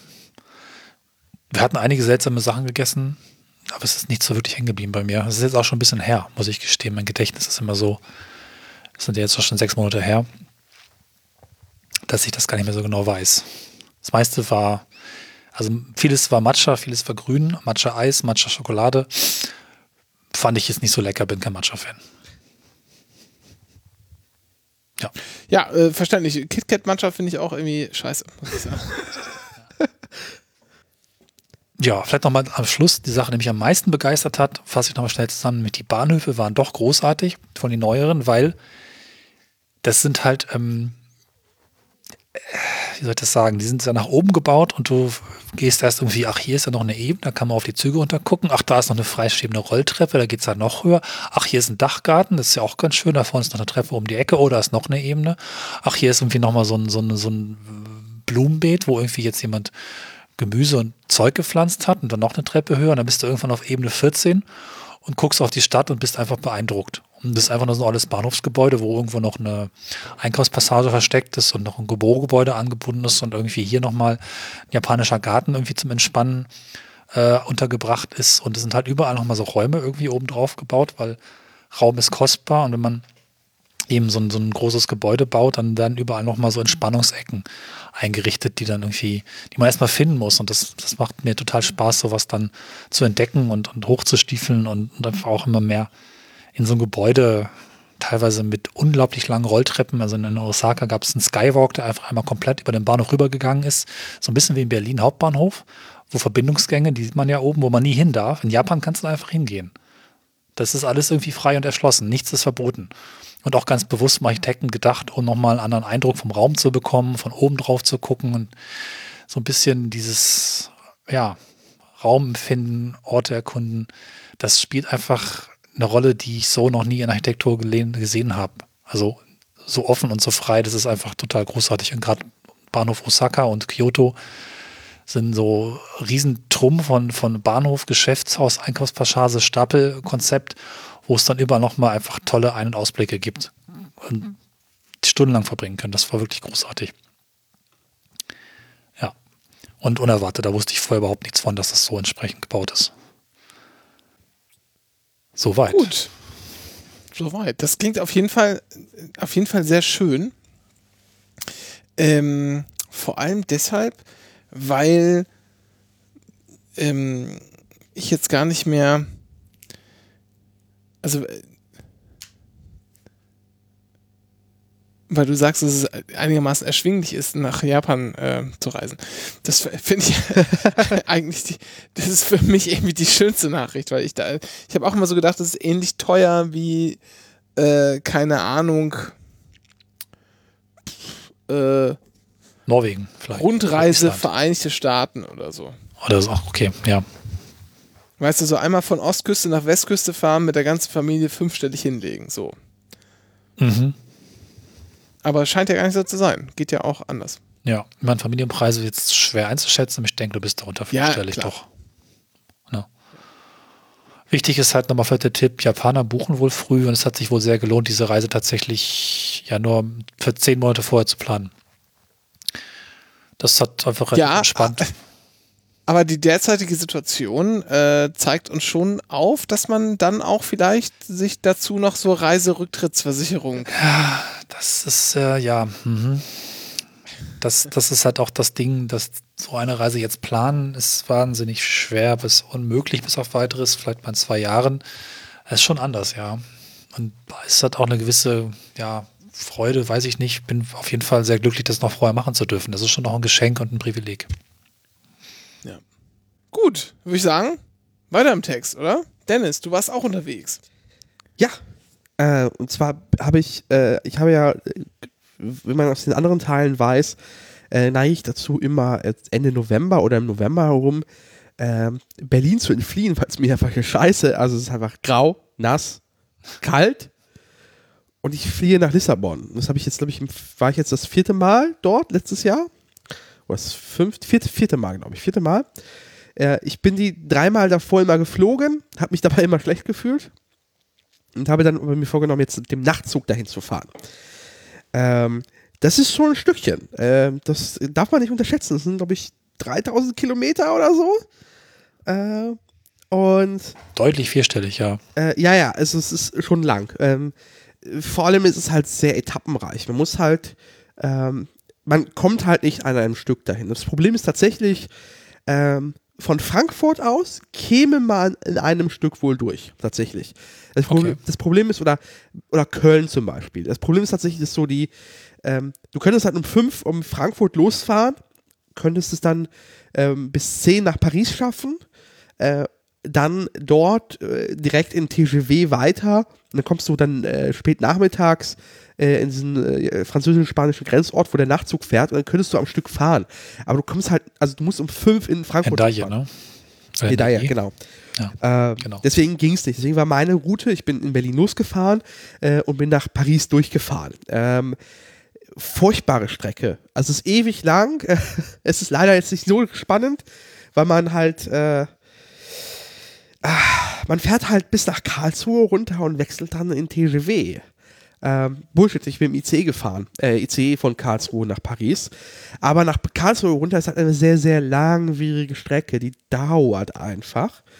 Äh, nach Karlsruhe, Paris ist relativ okay. Das ist, man merkt halt, ähm, der Unterschied in Deutschland ist halt, dass wir relativ ähm, kurze Halteabstände haben, weil unser Verkehrsnetz halt äh, Mischbetrieb ist, also nah, mhm. fern, Güter ist irgendwie auf eine Strecke. Frank, äh, Frank, Frank, äh, sorry, Frankreich ist A, sehr zentralistisch, ist alles, alle Wege führen nach Paris. Ähm, und äh, da ist halt, Hochgeschwindigkeitsstrecken sind halt für Hochverkehr, Hoch, Hoch, Hoch, äh, Hochgeschwindigkeitszüge gebaut worden. Äh, in Paris habe ich dann meine erste Nacht verbracht. Ähm, das ist eine Sache, die ich nächstes Mal umplanen werde. Ich werde versuchen, Paris zu meiden. Ich mag Paris nicht. Das wollte ich nämlich gerade fragen aus Gründen, wie ist das Umsteigen in Paris? Oder das Bahnhofssystem Paris? Äh, Pari Paris hat ja vier Kopfbahnhöfe. Ja. Äh, Paris hat ja keinen Zentralbahnhof und vor allem keine Durchgangsbahnhöfe.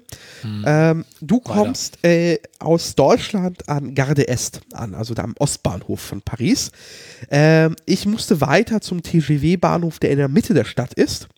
Äh, frag mich jetzt den, den Namen des äh, Bahnhofs nicht unter. Äh, Montparnasse? Montpa Montparnasse, ne? ja. Montparnasse. Ich, mein Stimmt, Montparnasse fährt nach Rendayer. Genau. Mein Französisch ist richtig scheiße.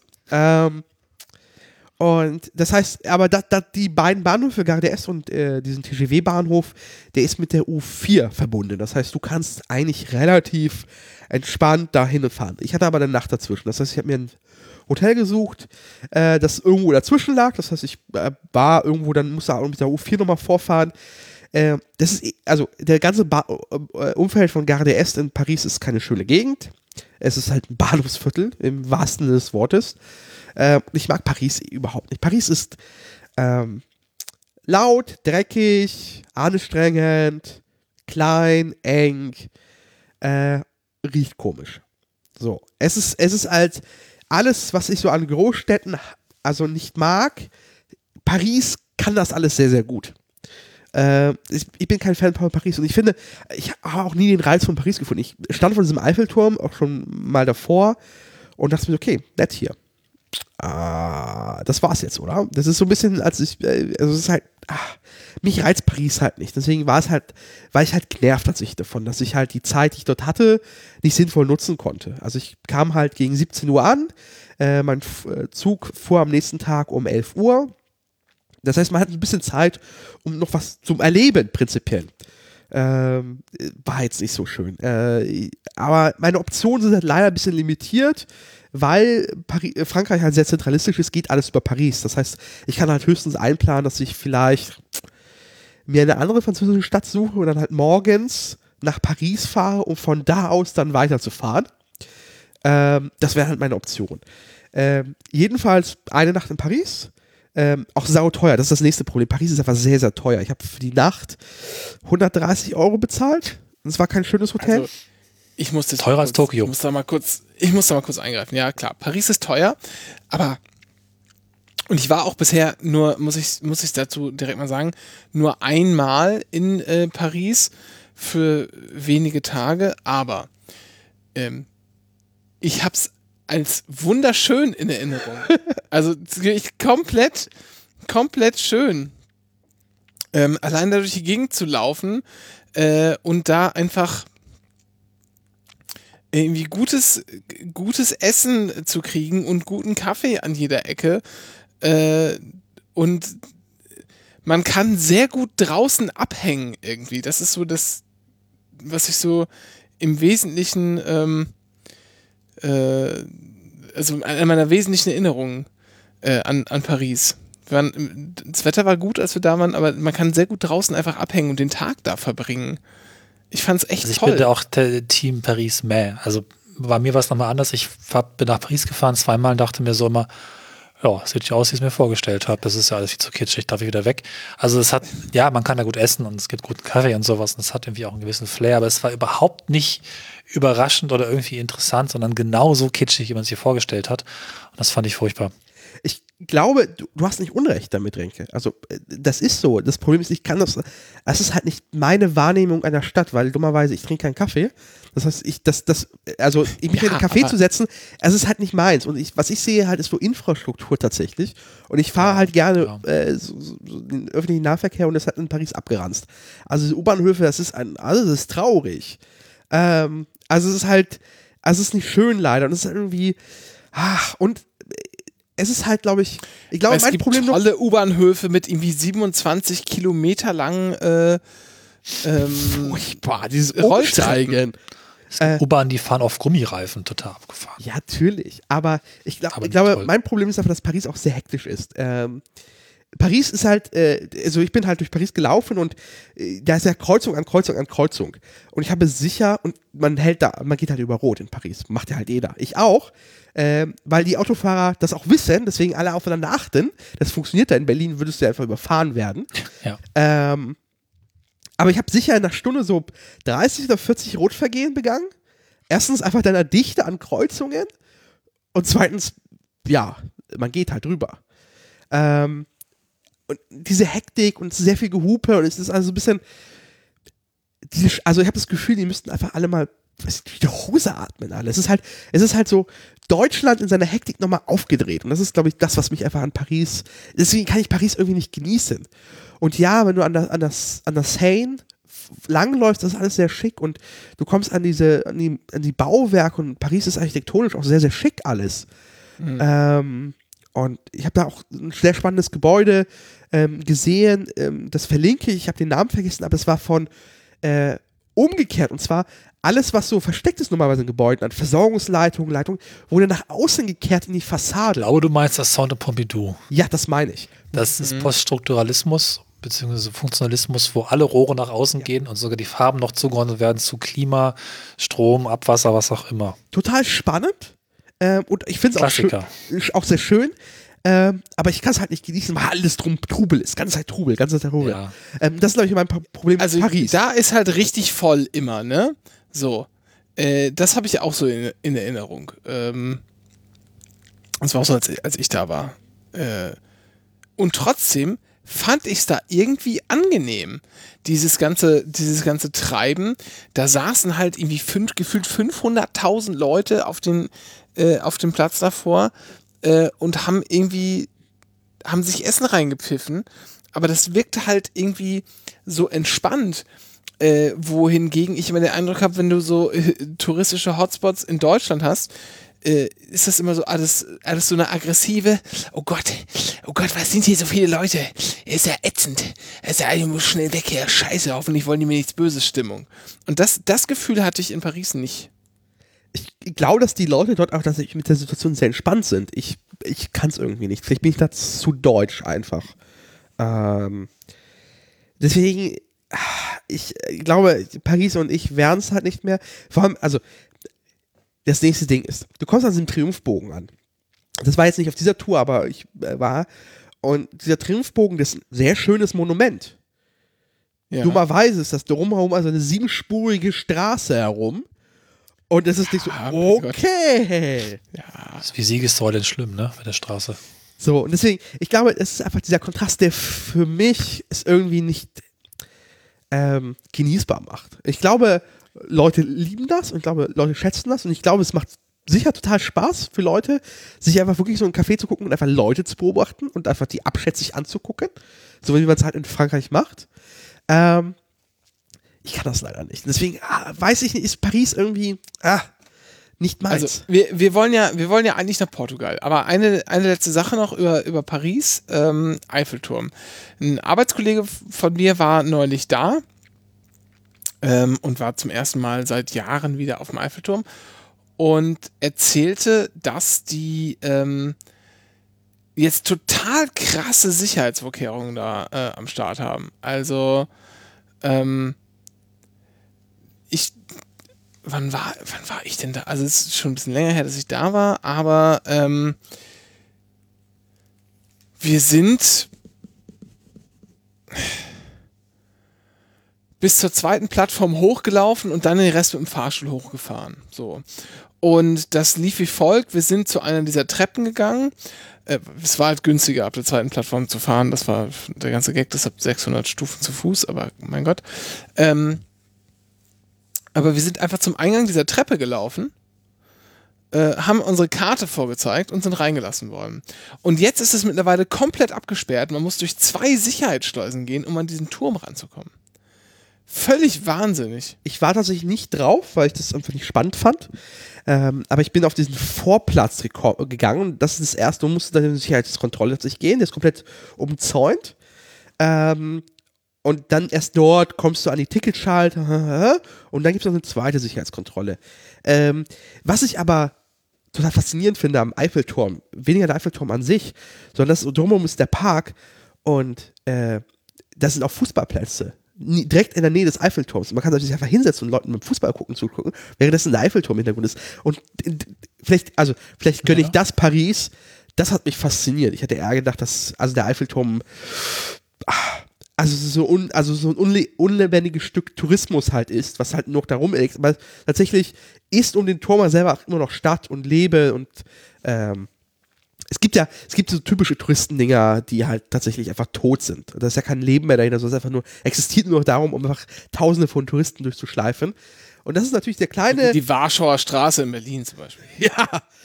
Ähm, daher, äh, das hat mich total fasziniert. Also, es ist einfach, dass du einfach Leuten beim Fußball zu, äh, spielen zuguckst, während der im Hintergrund den Eiffelturm saßt. Und zwar in groß. Ähm, vielleicht ist das, vielleicht macht er mich das gerade ein bisschen versöhnlich mit Paris. Aber am nächsten Morgen äh, ging es dann um 11 Uhr los im TGW.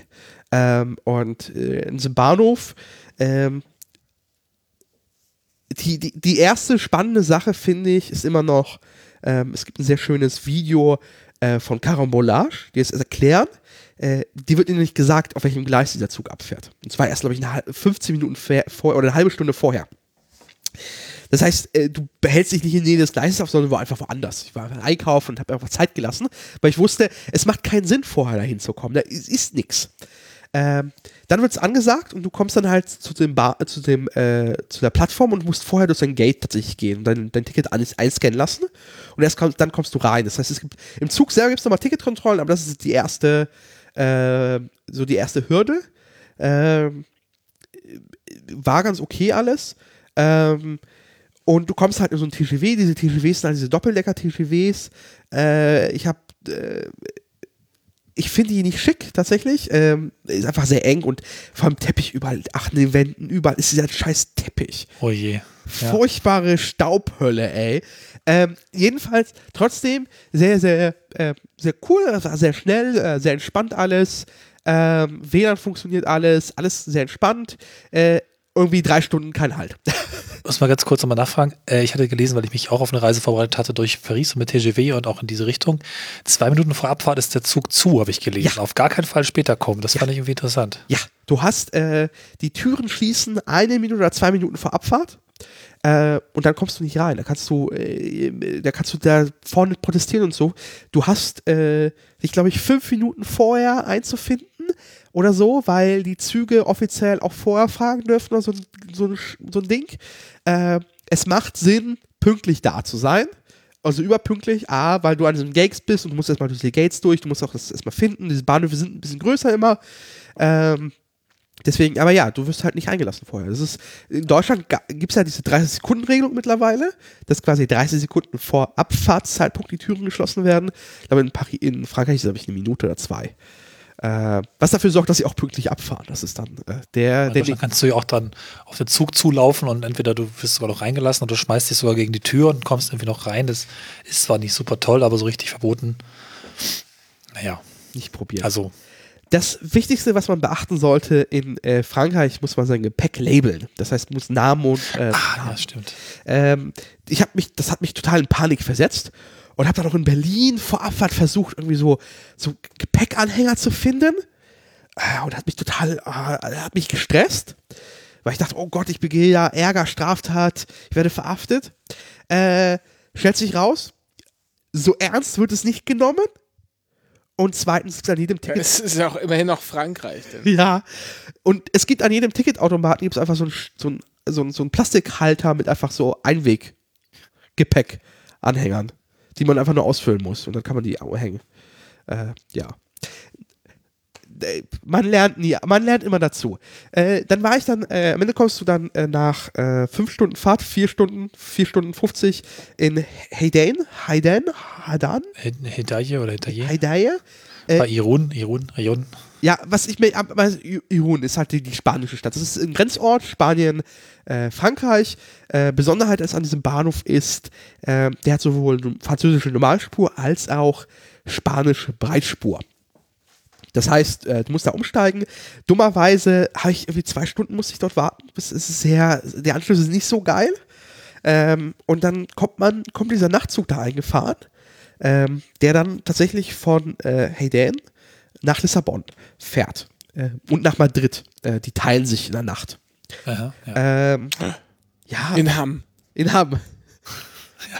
ähm, und äh, sehr, sehr lustig. Ähm, ist nicht so viel los. Es waren also vielleicht 20 Passagiere mit mir oder so. Ähm, äh, sehr überschaubar. Äh, es gibt mehrere Klassen. Äh, es gibt halt tatsächlich, du kannst im Sitzen auch durchfahren. Äh, es gibt, das ist auch sehr preiswert tatsächlich dann auch.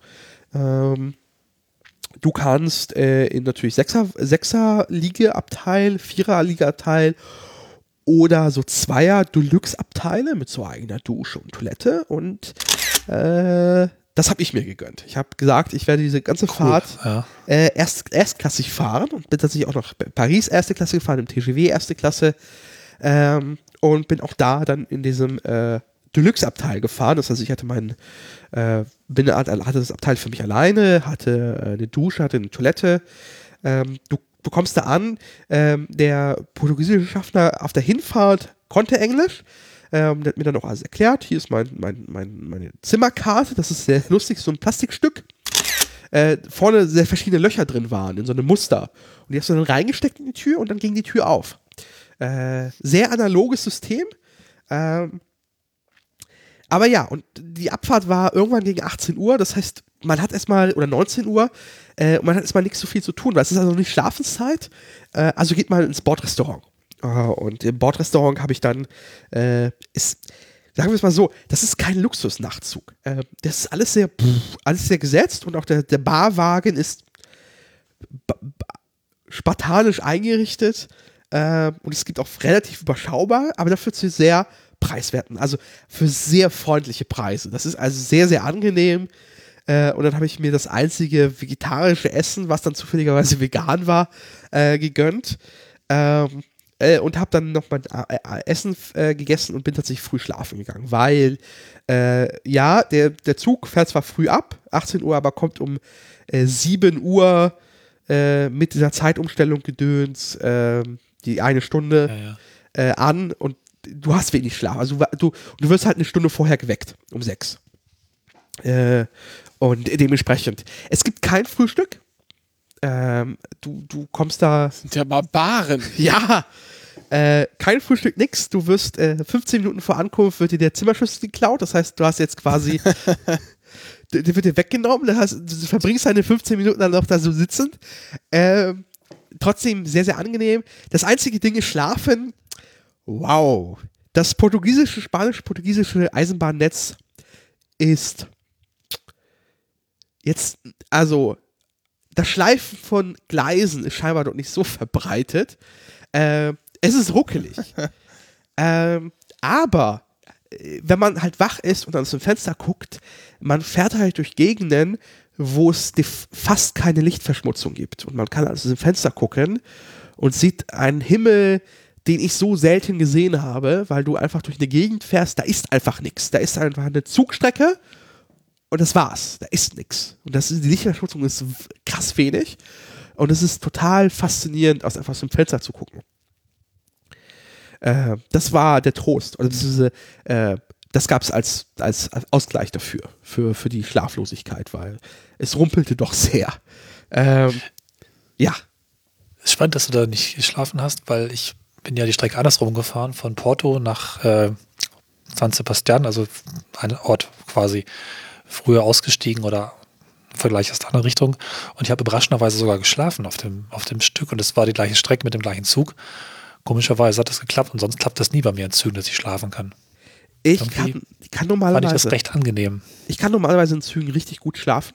Hm, Äh, ich, aber das war, vielleicht war ich zu aufgeregt auf der, auf der vielleicht war ich zu sehr aufgeregt auf der, auf der Rückfahrt, äh, ging es nun alles ein bisschen besser. Ähm, da hingegen war das Problem, äh, dass ich einfach zu früh geweckt wurde und einfach, äh, einfach dann morgens so ein bisschen äh, war. Ja. Ähm, ähm, du kommst irgendwann dann in Lissabon äh, Sant'Apolliana an. Äh, 7 Uhr irgendwas. Ähm, und dann sitzt man in so einer Stadt um kurz vor acht und denkt sich so, okay, was mache ich jetzt eigentlich?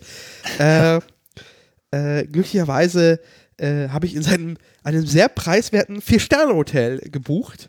Äh, das, also Lissabon an sich ist sehr preiswert tatsächlich, auch die Übernachtungskosten. Mhm. Ähm, und das heißt, ich konnte da relativ früh einchecken, ähm, um erstmal richtig zu duschen. Weil ja, ich habe da geduscht, aber es ist.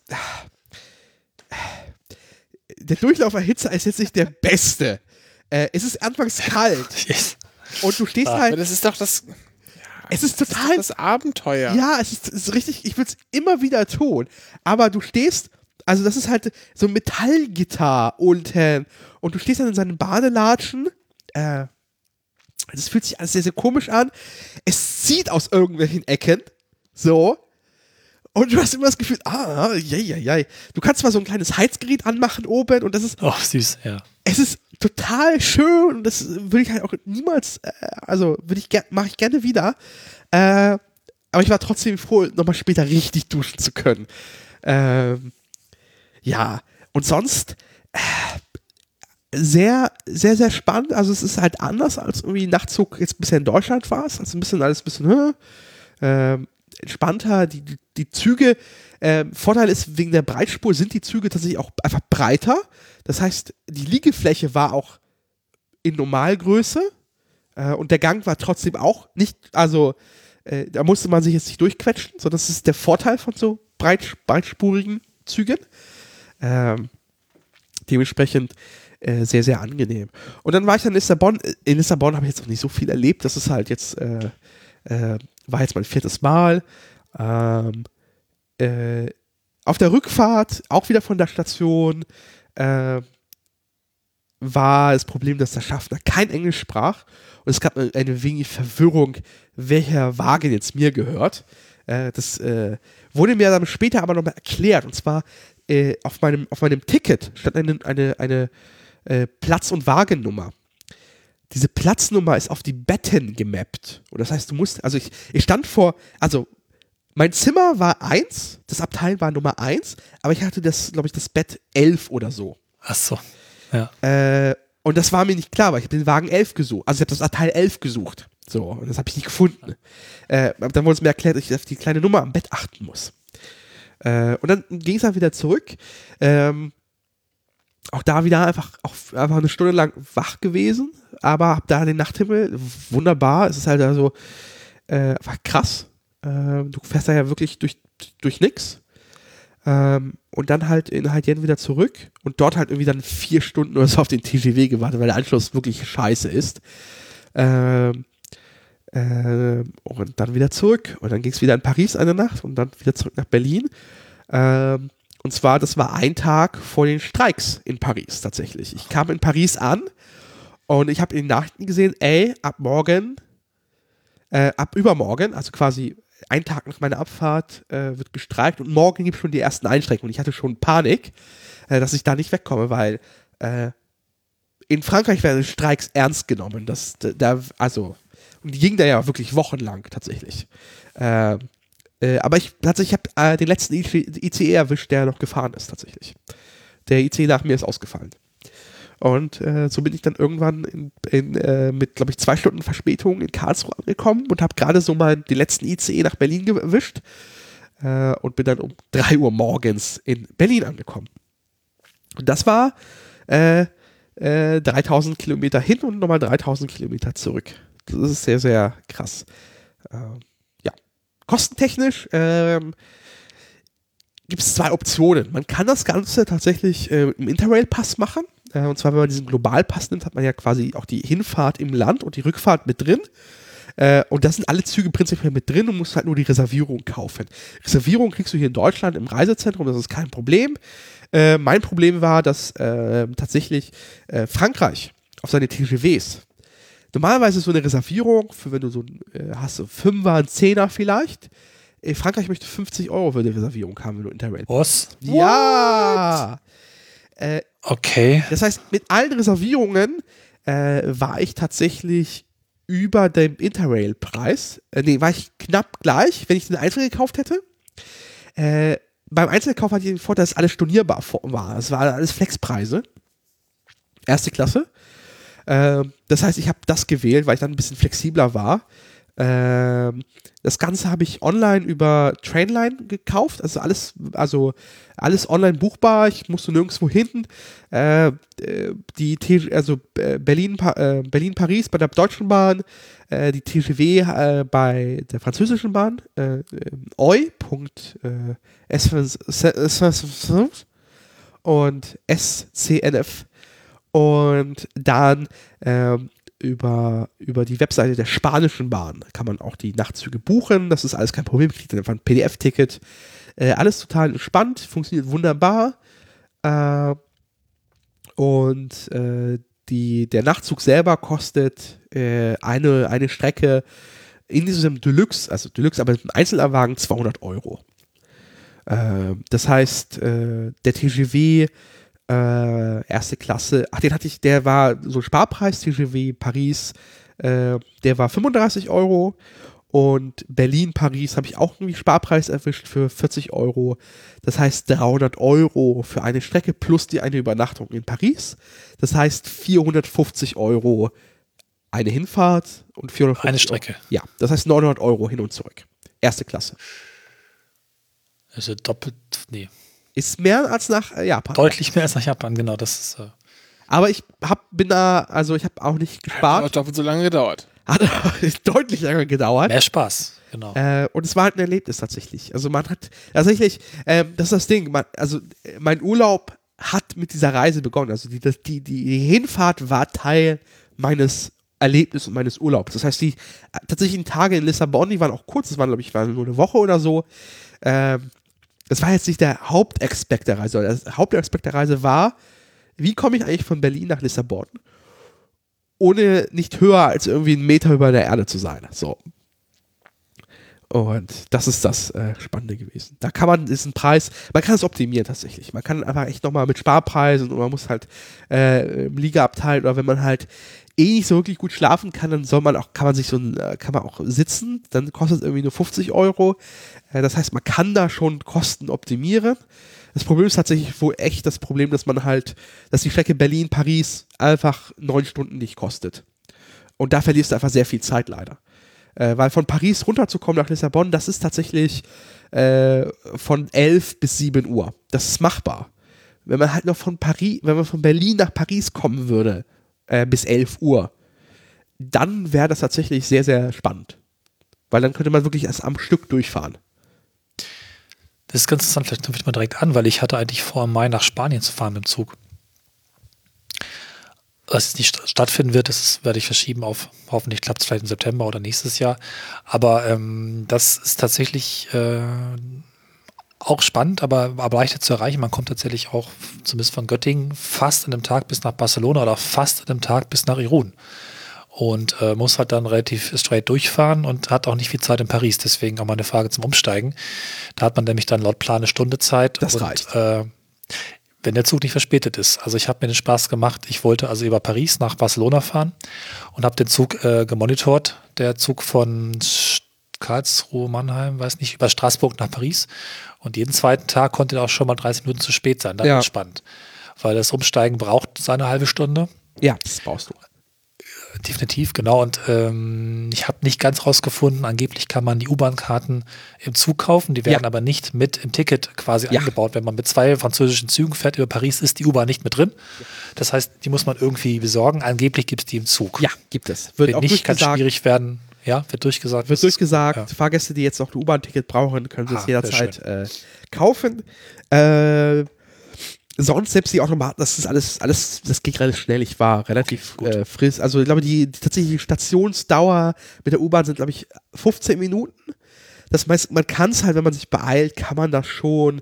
Äh, man kommt von Garde Est relativ schnell in die U-Bahn-Station runter und von der U-Bahn-Station im TGW-Bahnhof. Also man kann es in einer halben Stunde schaffen, ohne, also mit einfach mit einer zügigen Reisegeschwindigkeit. Und die U-Bahn kommt irgendwie alle drei, vier Minuten. Äh, das ist alles machbar.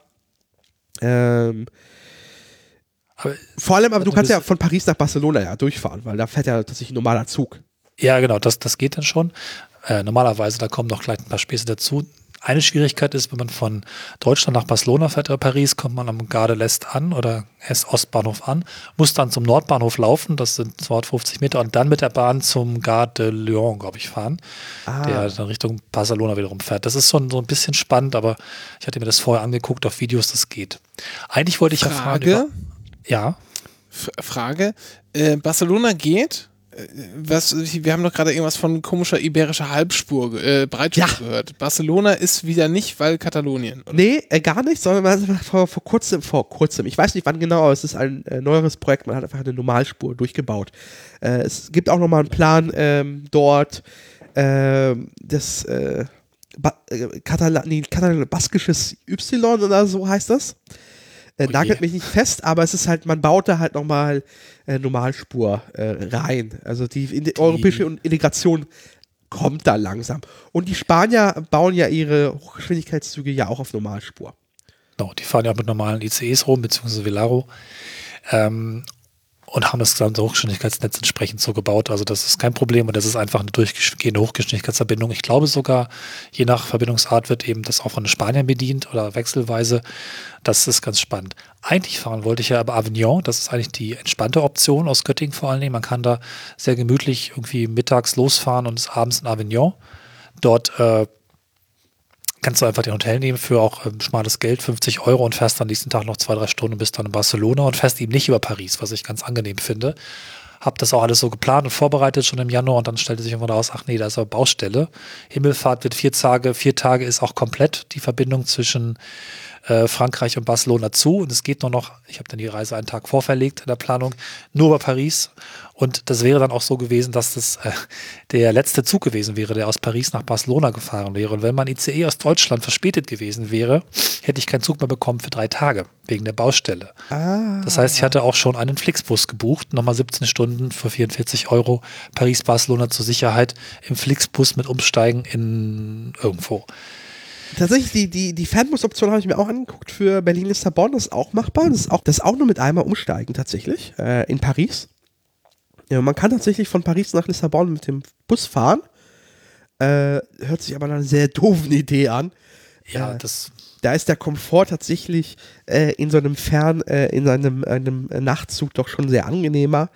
Ähm, ich glaube, was vielleicht auch spannend wäre, nochmal sich einfach durchzukämpfen, wäre mit äh, Einzelverbindungen, nicht direkt Nachzug. Also es kann nochmal ganz cool ja, sein, ja. Äh, zu gucken, ob man vielleicht nächstes Mal, ob ich nächstes Mal nicht eher erst nach äh, Madrid fahre ähm, oder nach Barcelona und dann nach Madrid und dann nach Lissabon rüber mache und dann nach Porto und von Porto aus dann so eine kleine Tour zu machen zumindestens. Jo, ja. ähm, das ist ja alles, alles miteinander sehr gut verbunden.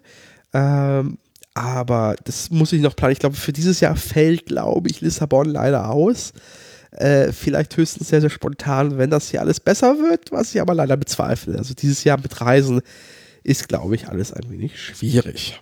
Ich hoffe ja noch ein bisschen diese geplante Reise Mai auf September umzubuchen. Das werde ich wahrscheinlich auch machen, einfach nur fürs gute Gefühl. Ich kann alle Hotels tatsächlich umbuchen. Wenn es halt dann auch nicht klappt, dann muss es halt auf nächstes Jahr wandern. Das ist dann so. Na gut, ja. Aber grundsätzlich war das eine spannende Aktion auch zu sehen. Eigentlich, ich hatte auch die ganze Reise gebucht und dann stellte ich fest, ach, da ist Baustelle. Ja, nee, ich muss einen Tag früher fahren nach Paris. Wenn ich diesen Zug nicht bekomme, dann habe ich nur noch den Bus. Ansonsten fährt er tagelang nichts. Das ist ja super. Und zu einem Überdruss, ähm, kurz bevor dann naja, eigentlich die Reise fix war oder als dann halt fix fix war, ist dann auch noch der Zug, äh, der TGW von Straßburg nach Paris äh, gegen Erdrutsch gefahren und die Strecke war gesperrt. Die war auch tatsächlich zuletzt noch gesperrt, bevor sie dann auch noch wegen äh, Corona auch noch gesperrt wurde. Ich weiß nicht genau, ob die Strecke überhaupt repariert wurde oder was da jetzt fährt. Das ist also alles leider sowohl unter dem Erdrutsch begraben als auch durch die aktuellen Regelungen nicht mehr möglich. Zurückgegangen wäre es dann eben tatsächlich, also der Plan war nach Barcelona zu fahren von Göttingen aus, dort mit dem Auto einmal kreuz und quer durch Spanien und dann bis ähm, San Sebastian und Irun, das ist ja der gleiche, alles ganz nah beieinander und eben dann einfach da von Hendaye über Paris in einem Tag zurück nach Göttingen, was auch geht. Und da hätte man sogar noch ein bisschen Luft gehabt, auch eine Verspätung drin zu haben. Wird jetzt nicht stattfinden, aber ich habe mich zumindest schon mal sehr umfangreich mit der Alternative zum Flugzeug befasst, die in jedem Fall spannend ist und nicht ganz so zuverlässig, siehe Baustelle und andere Schwierigkeiten wie das Flugzeug. Da geht also eigentlich noch was, aber ich bin immer noch hoch interessiert und habe Spaß, dieses Abenteuer auch mal nachzuholen. Ja, das ist, das ist ja nicht die einzige ungeplante Reise jetzt. Ähm, äh, auch bei mir, eigentlich sollte ich jetzt im aktuellen Zeitpunkt nicht hier sein, nicht in Berlin, sondern Tja. in äh, Großbritannien, ähm, äh, ganz genau in Brighton und London. Das war jetzt das Osterwochenende geplant. Das ist alles jetzt äh, verständlicherweise ins Wasser gefallen. Ähm, auch meine Sommerreise, zum, ich wollte halt im Sommer äh, auf die Boom. Die Boom ist ein äh, Festival ähm, für, äh, ich habe dieses Musikgenre verpa- vergessen. Ich werde dieses, ich habe dieses Jahr vorgenommen, mich einfach von Leuten auf Okay. Musikdinger zu schleppen. Ähm, Ja. äh, Ich werde ja auch auf ein Ärztekonzert noch dieses Jahr vielleicht gehen, wer weiß. Und Möglicherweise, ja. ja, und das gleiche gilt halt für Boom, das ist ein, äh, Alter, hab ich den Namen vergessen. Ist egal. Ist mitten in der portugiesischen Steppe, in der Wüste, Oh, zwei Wochen lang, äh, Pilze, Drogen, äh, weite Hosen. So. Fällt auch Ja. ins Wasser. Wurde aufs nächstes Jahr verschoben, das Festival. Alle Tickets behalten ihre Gültigkeit. Das heißt, äh, mein Abenteuer zwei Wochen lang in einem, äh, in einer, einem Wellpappe-Zelt. Also man bezieht da ein fertiges kleines Häuschen, das aus Wellpappe ist. Ähm, erlebe ich erst 2021. Das ist so, was an Reisen jetzt weg ist. Deswegen hat sich mein Terminkalender komplett geleert und ich habe dieses Jahr dann keine Reisen mehr geplant. Ähm, vielleicht, wenn es vorbei ist, werde ich spontan einfach das Geld, was ich gespart habe, einfach in den Kopf hauen und irgendwo hinfahren. Einfach spontan. Ähm, aber äh, ich sehe nicht, dass ich dieses Jahr noch irgendwo hinfahre. nehme mir nicht die Hoffnung, dass vielleicht im September nochmal was geht. Beziehungsweise, was für mich noch hinten dran hängt, vielleicht das nochmal kurz zu erwähnen. Ich hatte auch vor, einen Ort zu besuchen, ein wundervolles Haus äh, in den Bergen südlich vom Rioja, wo ich schon drei bis viermal war. Ich kenne halt die Besitzer mittlerweile auch ganz gut. Die haben dann einfach dieses Haus gekauft, saniert und haben fünf Zimmer, wohnen auch selbst da, bekochen ihre Gäste und ich habe so eine Riesensorge, dass es für die einfach, wenn jetzt fast ein Jahr lang nicht Touristen kommen, dann vielleicht, die werden ja auch wahrscheinlich Kredite haben, das ist jetzt auch nicht so alt und dann das alles irgendwie zusammenbricht und, und wegstirbt und dann diese Orte nicht mehr existieren, diese Übernachtungsmöglichkeiten, wo tolle Menschen liebevoll alles gegeben haben, um ja ein temporäres Heim zu bieten. Ich hoffe, dass die irgendwie durchkommen oder vielleicht doch noch ein Teil der Saison dieses Jahr vielleicht auch noch Einnahmen haben dürfen. Das ist also irgendwie auch was, wo ich sehr schmerzlich dran denke. Ich wäre ja jetzt zu Ostern natürlich mal wieder in Ostfriesland gewesen, wo auch sonst. Und das fällt, äh, fällt flach, was wirklich ein bisschen schade ist. Ähm, ich hoffe aber dann im Sommer hinfahren zu können. Mal schauen, wie das wird. Und ansonsten hatte ich mir, beziehungsweise wir uns alle hier im Haushalt, ähm, eine Jahreskarte für den Heidepark Soltau gekauft. Ähm, ja, genau. Und zwar haben wir gedacht, naja, mal gucken, was gibt's denn so? Und es gibt ja irgendwie 750 verschiedene Angebote, die man da kaufen kann. Wie Jahreskarte, Jahreskarte plus, Bronze, irgendwas, bla bla bla. Ähm, und das gehört jetzt irgendwie auf ganz offensichtlich alles zu so einem Veranstaltungskonglomerat, das sich Merlin nennt. Da gehören auch irgendwie Legoland gehört dazu, die, das Lego Discovery Center hier in Berlin äh, gehört auch dazu. Äh, Madame Tussauds äh, Sea Life, glaube ich. Ähm, so ein paar, so ein paar Sachen äh, und, und ach hier, wie ist es, Berlin Dungeon und so, sowas gehört da alles zu, ja. Aber eben auch Heidepark. So. Ähm, und wenn man sich da so eine spezielle Jahreskarte, die wir uns gekauft hatten, kauft, ähm, es gibt so eine günstigere Jahreskarte, dann gibt es halt so ein paar Ausschlusstermine, da kann man nicht in Heidepark, aber wir haben die Jahreskarte, mit der können wir jeden Tag des Jahres in all diese Läden reingehen. So. Und dachten, oh ja, ist ja ganz nett. Heidepark, mal kurz durchgerechnet, wir müssten zweimal da hingehen und einmal noch eine dieser anderen Attraktionen in Anführungsstrichen machen, was wir hier in diesem Lego Discovery Center getan haben. Reingehen und dann hat man, den, hat man die Kohle schon wieder raus. Also kein Problem, ist natürlich trotzdem teuer genug. Jetzt, keine Ahnung, es gibt noch keine Information, was mit dieser Jahreskarte ist. Es wird sich in den nächsten Wochen, werden sie sich irgendwie melden. Das ist, ähm, das ist jetzt ein bisschen doof. Da wären wir vielleicht sogar schon gewesen. Äh, auf alle Fälle wären wir über Himmelfahrt gefahren, beziehungsweise würden gerne über Himmelfahrt fahren. Ob das passieren kann? Wahrscheinlich nicht. Wahrscheinlich nicht. Ich würde mal sagen, ähm, könnte vielleicht mit ganz viel Glück hinhauen. Ansonsten hoffe ich, dieses Jahr überhaupt nur einmal in den Heidepark zu kommen. Das ist echt ein bisschen ärgerlich, weil günstig war das nicht, muss ich sagen.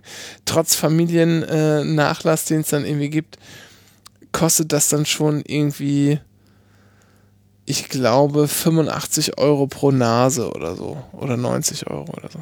Ja. Ich lese übrigens gerade auf der Webseite, dass die Saisonpässe und sowas um die Zeit verlängert werden, die der Park jetzt geschlossen bleibt.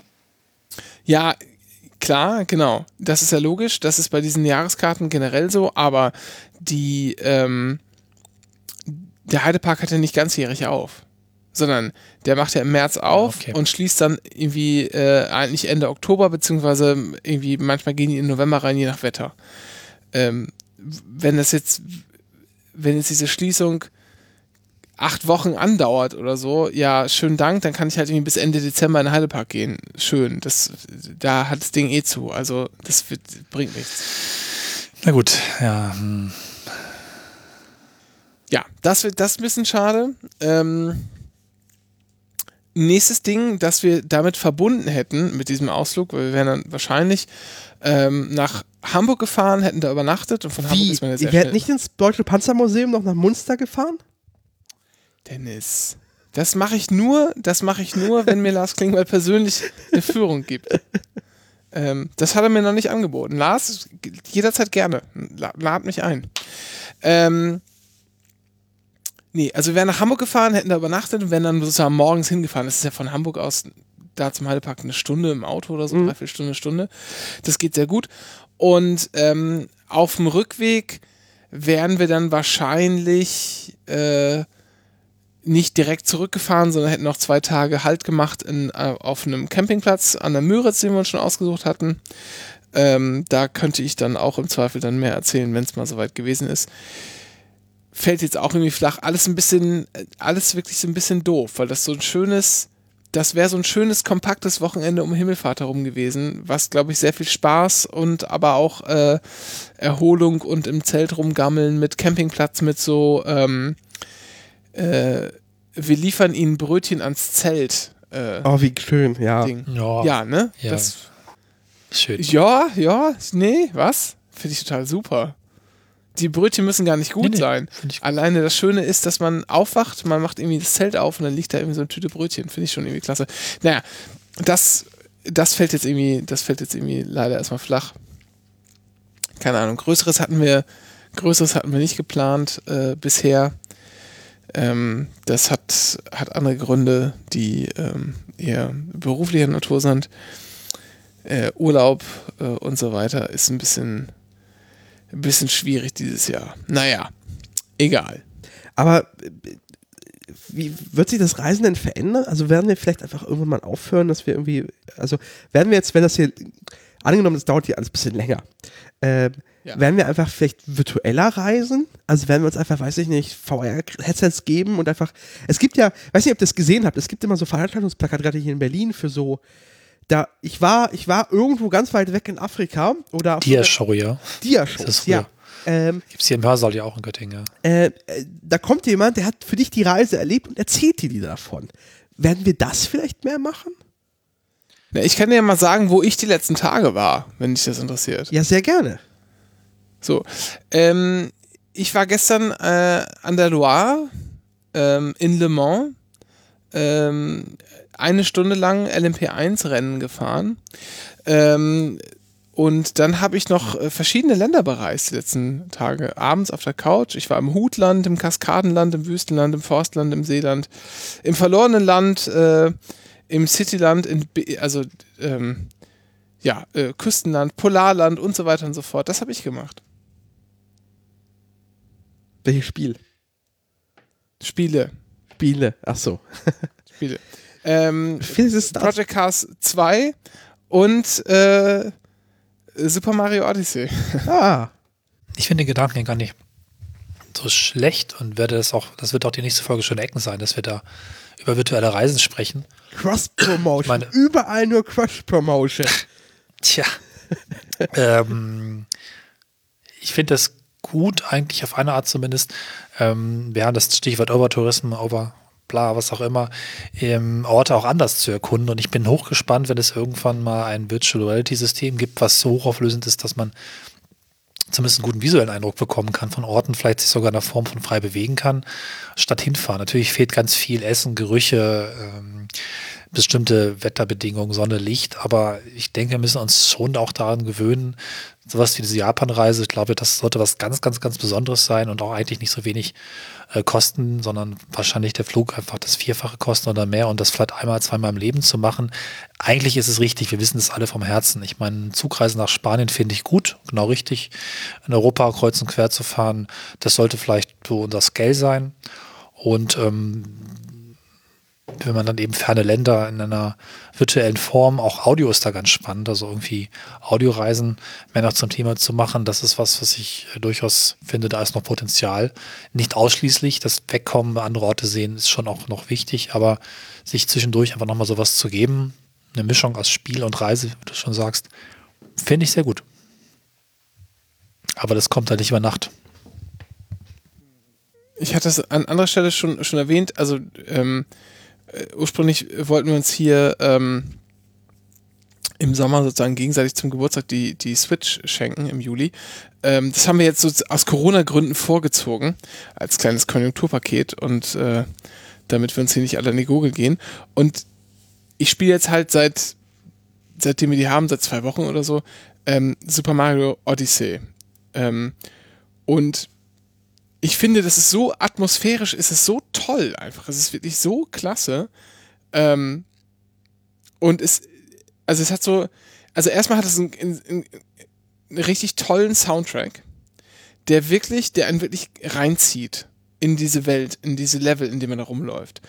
Das ist schon mal, äh, schon mal ganz, also ich weiß nicht, habt ihr das mal gespielt? Nee. Nee, nee. Wie musst du sich vorstellen? Aber Super Mario, Super Mario schon mal irgendwie mit in Kontakt gekommen. Ja. Ja. So. Vor 20 Jahren mal. Vielleicht. Gut, das ist halt nicht 2D, sondern 3D, ein 3D Jump'n'Run. Das gab es auf dem Nintendo 64 schon mal, Super Mario 64. Ähm, und jetzt ist es halt quasi der Nachfolger von Super Mario 64 und es ist einfach wahnsinnig gut. Äh, der Soundtrack ist es nicht mehr so düdelüt, sondern es sind halt richtig Musiken, die laufen. Ähm, und die Welten sind sehr schön und sehr fantasievoll erdacht und man kann da wirklich, ähm, äh, weil die Spielmechanik auch eine, eine solche ist, also um das mal zu erklären, man muss, man, man macht so eine Odyssee in diesem, in diesem Mario-Teil und man reist mit so einem Luftschiff aber, aber durch die aber, Gegend. Ach, aber warte, Odyssee ist gar nicht negativ gemeint. Also ich, ich, ich kenne Odyssee nur als negativ konjunktiertes Wort. Ja, ja, das ist, also man muss eine lange, beschwerliche Reise ich hinter Ich kenne das als lange Reise, genau. Beschwerlich. Genau. Ähm, ja, okay, ja. Die muss man, muss man schon machen, aber man reist ja durch, durch viele Länder mit so einem Luftschiff und man muss ähm, Monde sammeln in jeden Ländern, um das Luftschiff sozusagen zu betanken je nach Land, in dem man ist, eine bestimmte Anzahl, aber das ist immer nur ein Bruchteil aller Monde, die in diesem Land versteckt sind. Und manchmal sind die ganz klassisch, ich gehe irgendeinen Berg hoch, da schlummert irgendein Zwischen- oder Endgegner, den besiege ich durch X und Y und kriege dann den Mond oder auch mal so ein Multimond, das sind dann drei Monde oder so. Oder aber auch, ich finde einfach an obskuren Orten völlig verwinkelt, weil ich ähm, in die hinterletzte Ecke in dem Wüstenland an eine Kaktee gehe und meinen Hut, also meine Mütze auf die Kaktee schmeiße, äh, öffnet sich dann irgendwie ähm, ein, ein Loch im Boden oder es kommt so eine grüne Röhre aus dem Boden, in die kann ich dann reinkrabbeln und dann finde ich dann ein Geheimversteck und da ist irgendwo, also kurz gesagt, das Spiel belohnt einen, in, belohnt ähm, den Entdeckergeist und belohnt einen darin, sich umzusehen und alle Ecken sich anzuschauen und zu gucken, ob man nicht noch irgendwo irgendeinen kleinen Winkel noch unbeleuchtet gelassen hat. Und das ist so wahnsinnig toll, dass ein das zusammen mit diesem, mit diesem wirklich klasse Soundtrack richtig gut ins Spiel reinzieht. Und ich finde, ganz ehrlich, das ist schon so eine Art Urlaub. Also, ähm, ich weiß nicht, ob ihr das kennt, wenn man zu lange so ähm, ähm, Videospiele spielt und dann die Augen schließt, dass das Spiel sozusagen vom inneren Auge weiterläuft. Und man erstmal so ein, zwei Stunden braucht, um runterzukommen. Das hatte ich wirklich jahrelang nicht mehr. Aber jetzt wieder in diesem Spiel. So toll ist das.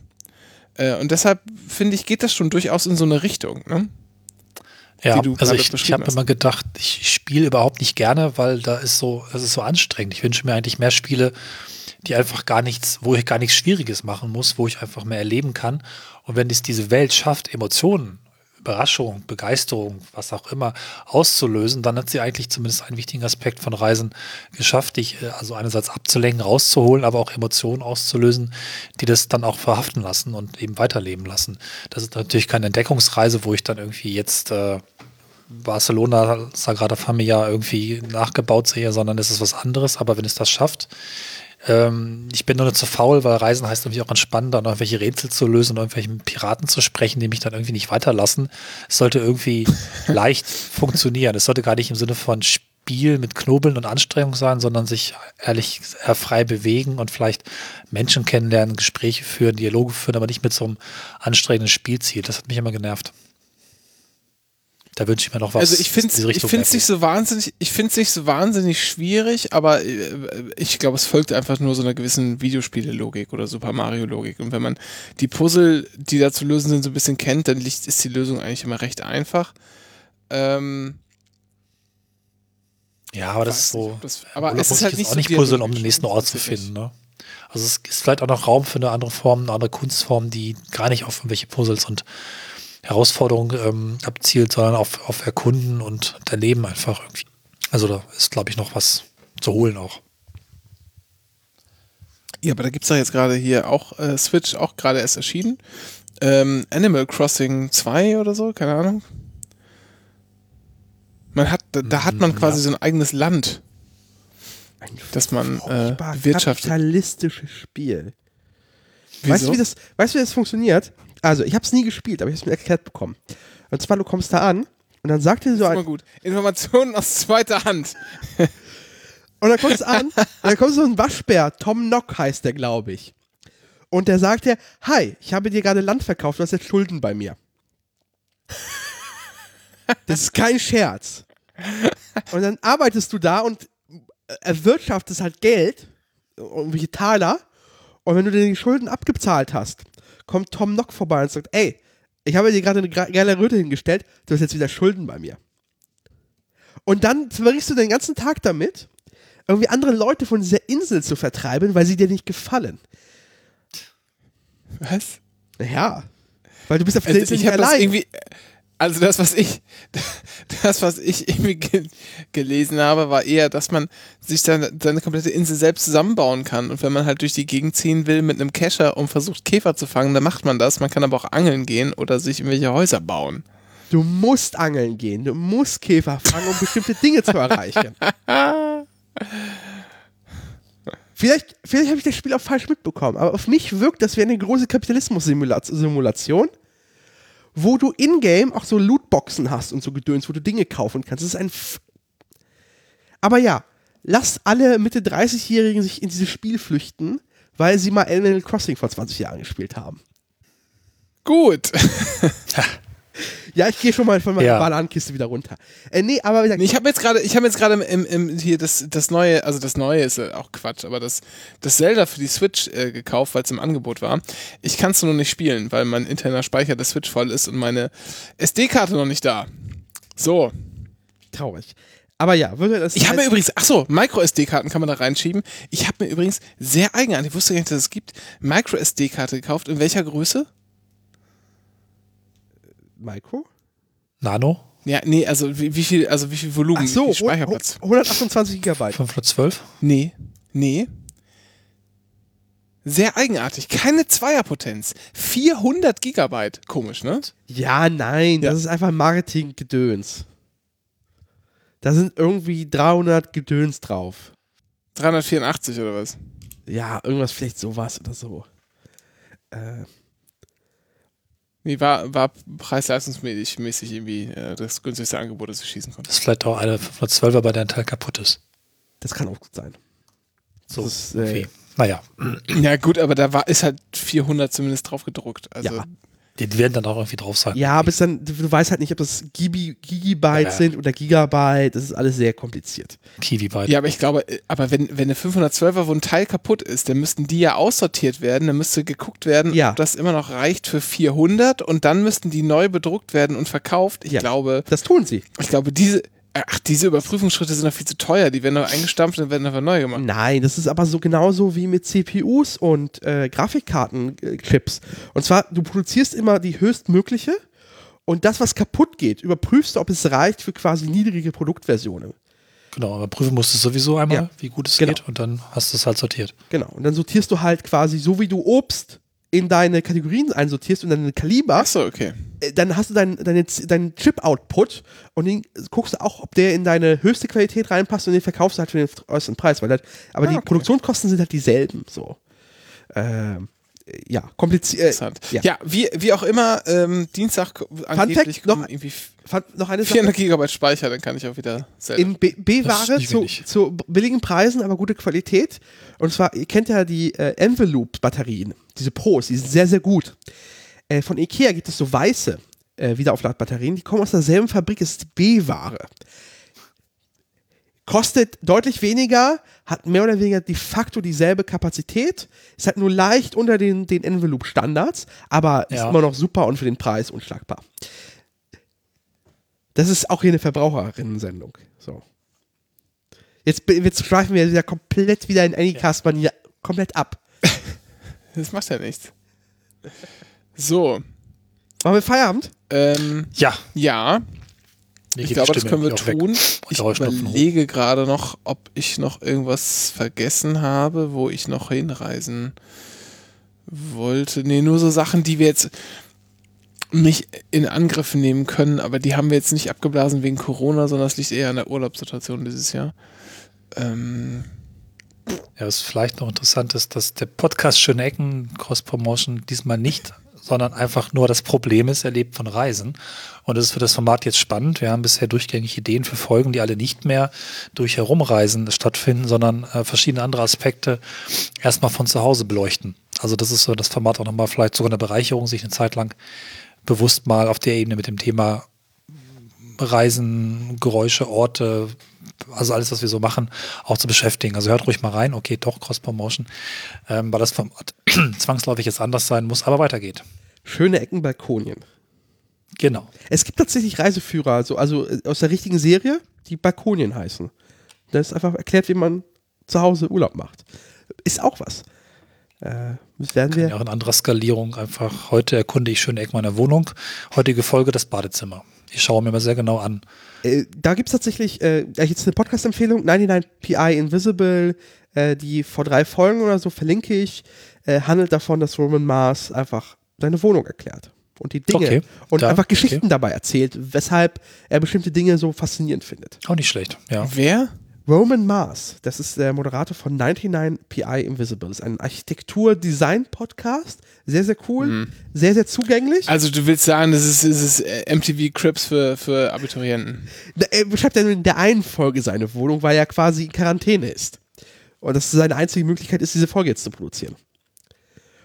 Bis zur nächsten Folge, wo er immer noch Quar- Quarantäne ist und danach dann nochmal. Nee, da haben andere Leute aber übernommen für ihn, für den Moment. Also, okay, gut. Ja, äh, letzte Frage für heute. Habt ihr Tiger King gesehen? Ich habe kein Netflix. okay.